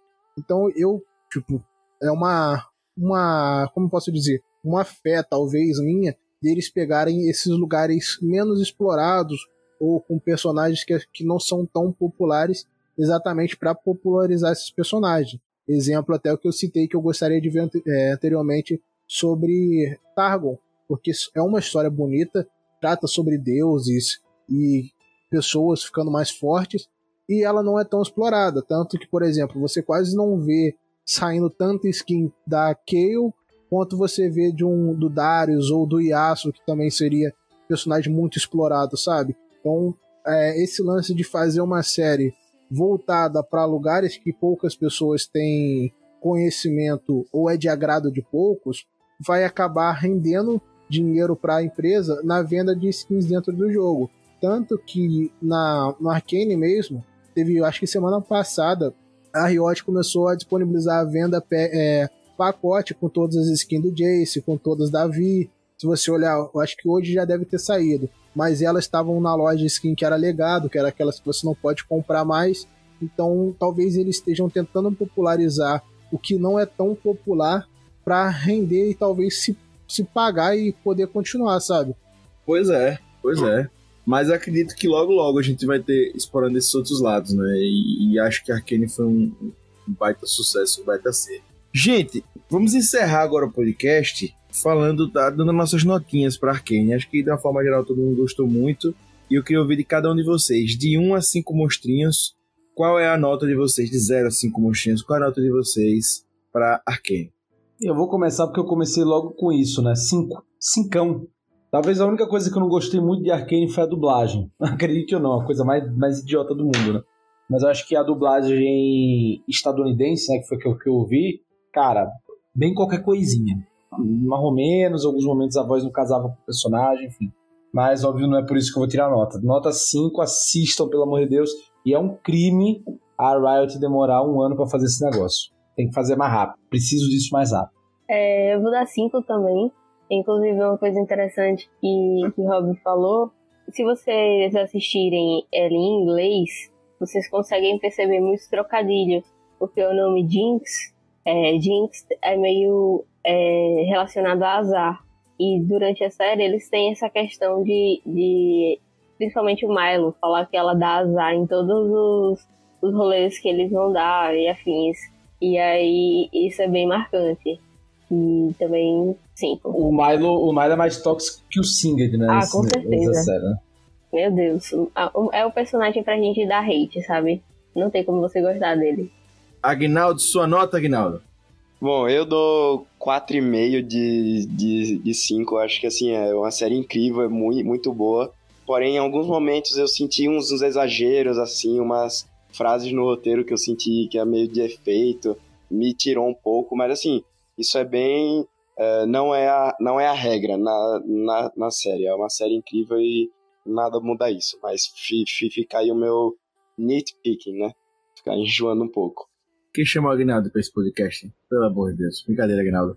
Ele é crítico assim lá também, no, no criticando os times do Mundial, e depois você veja. É certo as apostas dele que não deram muito certo no Mundial, não. A crítica dele serviu pra isso, não. Se confia nele, perdi no meu bolão. Brincadeira à parte, Querido PH, qual é a sua, a sua nota? Bom, vamos lá. Eu geralmente sou difícil de dar 5. Mas, mas, esse caso não tem como negar. Arkane foi incrível e merece com certeza a nota 5. A animação é incrível, animação de game é incrível, diferente de. Não diferente, mas faz tempo que a gente não vê uma animação de game assim nessa qualidade e ainda mais uma adaptação mesmo tendo o roteiro pronto, a gente sabe como é fácil você estragar adaptações. Então, tipo, 5 de 5, sem dúvida alguma, incrível. Quem ainda não assistiu, corre pra assistir. Conhecendo ou não LOL, tendo ou não planos de jogar LOL, qualquer outro jogo da Riot, só corre que vale super a pena. Concordo com a galera aí, 5 de 5. Teve realmente algum, algumas lacunas abertas que não seria algo a, a não dar nota, sabe? Tipo, é algo que ao invés de você tirar nota, é uma, um fator que vai fazer você querer assistir mais, sabe? Tanto aquele, aquele lance que vocês falaram mais cedo sobre a relação da Vi e da Caitlyn, da Jinx e do Silco, entre outras questões em si, realmente são lacunas em abertas, te dá dúvida, faz você ficar pensando, mas é aquilo tipo assim, pô, é ruim. Não, isso vai me dar vontade de assistir de novo, vai me dar vontade de querer ter mais, querer buscar mais. Então, pô, cara, é 5 de 5 porque eu não posso dar nota maior do que isso. Eu também vou 5 de 5, adorei a série Arkane, desde o primeiro episódio me prendeu, gostei muito. Gostei de tudo que a Riot fez para mergulhar na série, o conteúdo no jogo, o conteúdo site, gostei. Então assim, eu fui emergindo, emergindo, foi... A Riot falava, você quer? Eu quero, tô tomo, quer? Quero, tomo, tomo. E ficou nessa. E eu realmente assim mergulhei, gostei muito. A Jinx e a Vai não são personagens assim que eu amava no jogo, eu achava legal, também não me interessava muito pela, pela relação delas, né, e tal. mas acabei adorando. Como disse o Silco, para mim foi muito legal. O Vender também já no início já aprende. É, você já vê as luvas ali do Vender, a vai com essa pegada. Então, isso legal, cara, gostei. Então, muito bom, velho, muito bom. E fora que, em termos de animação mesmo, design, música, trilha sonora, como o que já trouxe, cara, é uma obra-prima. Para mim, é uma obra-prima. É, é, facilmente, eu diria que é um filme, é um, um, um filme em animação, né? Só que com vários episódios. Então, isso é fantástico. Tá de parabéns, Riot, e a gente quer mais conteúdo assim. Inclusive, é, eles estão. A Riot está na mesma pegada que, que eles tinham, né, em relação ao Valorant. Para quem não conhece, o Valorant é um é conhecido por muitos como o LoLzinho de tiro. É um jogo de FPS desenvolvido pela Riot e que tem também magia, algumas é, habilidades dos campeões. Recentemente, no primeiro mundial, eu creio, do Valorant, eles lançaram um clipe. A cinematografia é diferente, é, a melodia é diferente, óbvio porque não é LoL. É outra coisa, então tem outra pegada, tem outro público e afins. Mas pode ser que futuramente eles também façam, é, de repente, invistam nisso, em fazer séries, em fazer todos esses produtos também do Valorant. Boa aí, boa, boa, boa. Quer fazer o mexer, essa aí trabalha pra Riot. Se não trabalha, tá precisando trabalhar. Riot me contrata. Fora que a série LoL em si, ela também tá ligada até pelo próprio TFT, né, mano? Quando aquele bicho do Singed é dado como mascote, pequena lenda lá do TFT, com o próprio nome da série, a Rio. Ela foi incluída como pequena lenda e dado com o nome dela mesmo, tudo botando referência à própria, à própria animação. Verdade. Eu não jogo TFT muito, né? Joga, mas mais uma referência. É isso, velho. Right tá, tá empurrando conteúdo e a gente fica louco para consumir mais e mais e mais. Gente, é tudo isso sobre Arcane e fique aqui para ouvir nossas indicações semanais.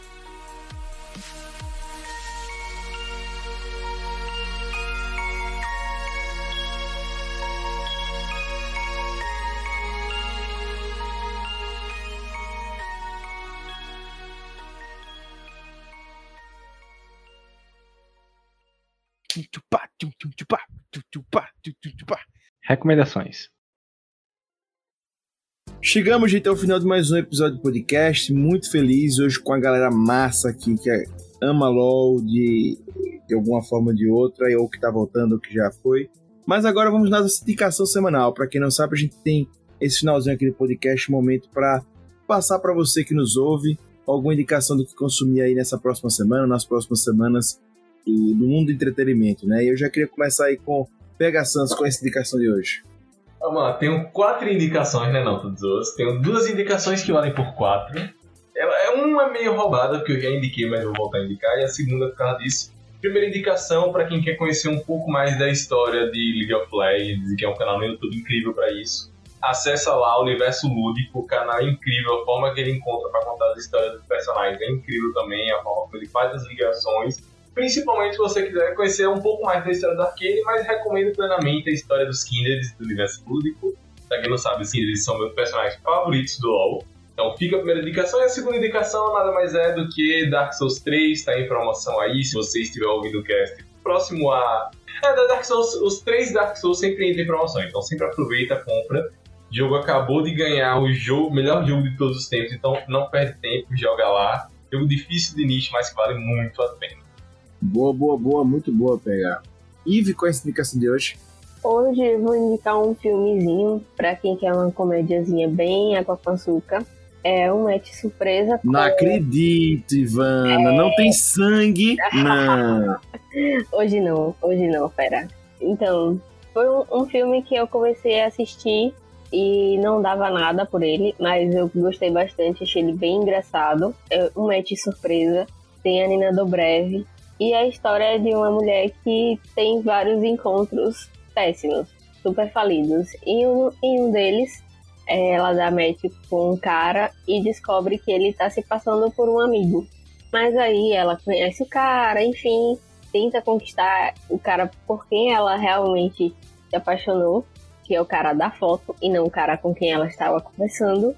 E aí a coisa desenrola e é bem interessante. E é bem engraçado também. Boa, Ivy.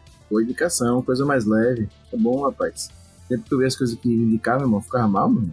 Hoje eu vou poder sorrir. Querido Agnaldo, qual é essa indicação de hoje? Eu vou indicar dois filmes aí que estão no mundo dos streamings. O primeiro é Duna, que saiu esse ano, acabou de entrar no HBO Max. E, pô, acho que um, um clássico assim in- instantâneo, né? Espero que a, a sequência dê, dê O certo. editor dormiu vendo esse filme, viu? O editor Ah, desse mas podcast dormiu três vezes. Mas aí eu não posso fazer nada pelo rei, hater, ele tá, tá perdido já.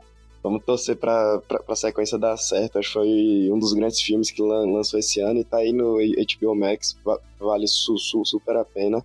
Só recomendo não ver com, com sono, porque realmente talvez ser Duma. Se tiver numa, numa vibe boa, eu recomendo muito.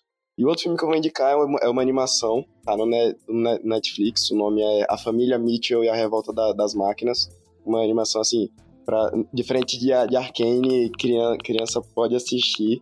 E acho que fora de animação da, da Pixar e tal, essa animação é uma que me su- surpreendeu muito, não tava esperando, a animação da, da Sony. É super lindo o esti- estilo dela. É uma, é uma história assim, quando você lê a sinopse, você fala, ah, uma história besta, uma, uma revolta do- dos robôs. Mas aí você vai acompanhando os, os personagens e tal, tem muita coisa ali pra, pra a- absorver, os personagens crescem ne- nesse aspecto. Lembrou muito uns, uns filmes da Pixar, só, só que com uma vibe mais moderna, vamos dizer assim. O filme é to- todo estilizado, tem referência a muitos aspectos da, da cultura pop, então. Então, se tiver com vontade de ver um, um filme mais, mais pipoca, de ver um filme com a, com a fam- família toda, sem dúvida, Família Mitchell e a Revolta das Máquinas seria a minha indicação. Boa, rapaz. Aguinaldo, aí, tá vendo? Nu- quase nunca, nunca veio aqui. Quando vem, já vem com indicações. Gosta sim.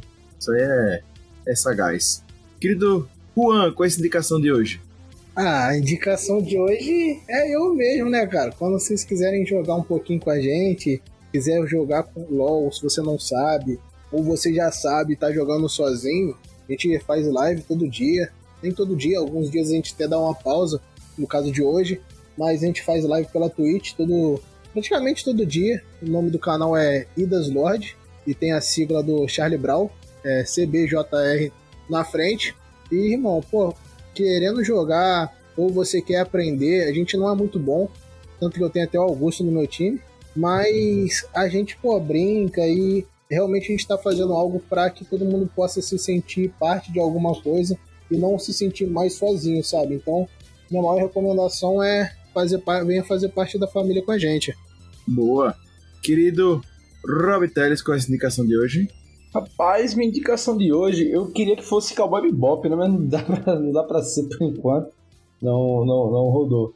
Cara, eu vou indicar uma série que, pô, tô vendo direto. Nova, eu, eu, vou, eu vou que nem o Agnaldo falou do Duna, eu vou recomendar. Não assista Succession por sono. Especialmente no início. Mas, cara, é um serião, serião, sériezaça da HBO. E recomendo muito, cara. Realmente merece todo o hype que todo mundo tem. É aquilo, velho. É uma série mais lenta, não é fast food, tem um, tem um, tem um, tem um crescimento dos personagens. E, cara, é muito, mas é muito bom, cara. O desenvolvimento é muito maravilhoso. Você vai pegando as motivações, é muita virada de roteiro. Assim, você vê construindo, do nada acontece. Então, eu recomendo muito Succession. Muito boa, muito boa, muito boa, Rob. E pra finalizar a minha indicação de hoje, eu vou. Vendo Arcane, né? Voltou a, a esse lado de, lores e tal, que é uma coisa que eu gosto muito. A fazer olhar alguns jogos que eu tinha e tal. E tem um jogo que eu adoro, a Lore, que eu recomendo pra todo mundo. Já recomendo pro PH, pra, pro Hate e tal, que eu adoro. Pra quem gosta de jogo de estratégia, né? Que é o Endless Legend. Gente, se você gosta do mundo da Riot, se você gosta de lores assim e tal, quiser dar uma passadinha para conhecer o Endless Legend só na história, na hora do jogo, eu acho que você vai fascinar. Óbvio, não é um jogo competitivo tipo LoL, né? não é um MOBA. É, se você gosta de, de, de, mundos e tal, da criação muito original, pode o Endless Legend. Eu vou trazer um dia também sobre o Endless Space um dia, mas o Endless Legend assim, é incrível. O, a, a forma de enxergar o mundo dos criadores né, é muito massa, da amplitude, né? muito massa, é interessante tá sempre tendo atualização ainda, eles estão sempre aumentando o mundo deles e realmente assim é interessante. Quem gosta de jogo estilo tipo Civilization, Wings Legend é nesse, nessa vibe, né?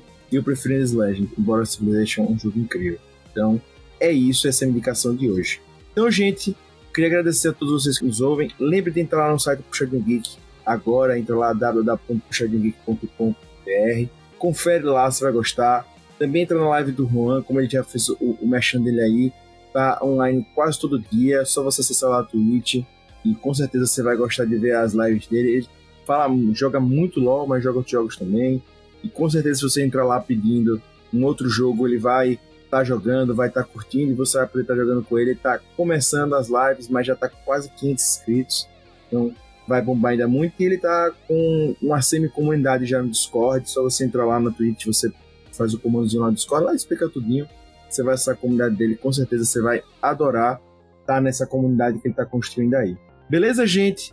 Lembra de curtir o Puxadinho também nas mídias sociais e lá tá, lá no post nas mídias sociais vai estar tá o link do Instagram de todos os participantes aqui, inclusive do Juan, do Rob, da Ivana, e você pode chegar lá e aproveitar e, e comentar sobre o que achou aqui. Vocês falaram se ficar lá da Jinx, do lado da Vai, do lado do Jason, do lado de, do Silco e falar mais pra gente do que vai ser o futuro de Arkane também. Beleza? Gente, queria agradecer ao nosso Rob Teles, o Rob Palestinha, por estar aqui hoje. Queria agradecer também ao nosso PH Santos, porque todo podcast que se preze tem o seu PH Santos, certo? É, lembrar a todos vocês que Lucas não esteve presente aqui hoje, mas ele mandou um abraço para todos, né? Porque ele gostaria de estar aqui, mas ele não gostou. Deixou ele amarrado, inclusive, coitado, deve estar sofrendo lá amarrado, mas eu ele daqui a pouco. Queria agradecer também a nossa querida Eve. Tem serial killer? Chama a Eve. Ela veio aqui hoje, teve sangue, ela apareceu, ela mesmo já disse isso. Também ao Juan, o liveiro mais gente boa do Carmo. Agnaldo também, muito obrigado por ter vindo. O maior Agnaldo do Brasil desde que o Timóteo nos deixou. Muito obrigado por estar aqui hoje. E claro, a você que nos ouve, muito obrigado. E você já sabe, nos encontro marcado aqui semana que vem no Puxadinho Cast. Ok? Um abraço e lembre sempre, puxa daqui, puxa de lá, o puxadinho também é seu. Valeu. Tchau!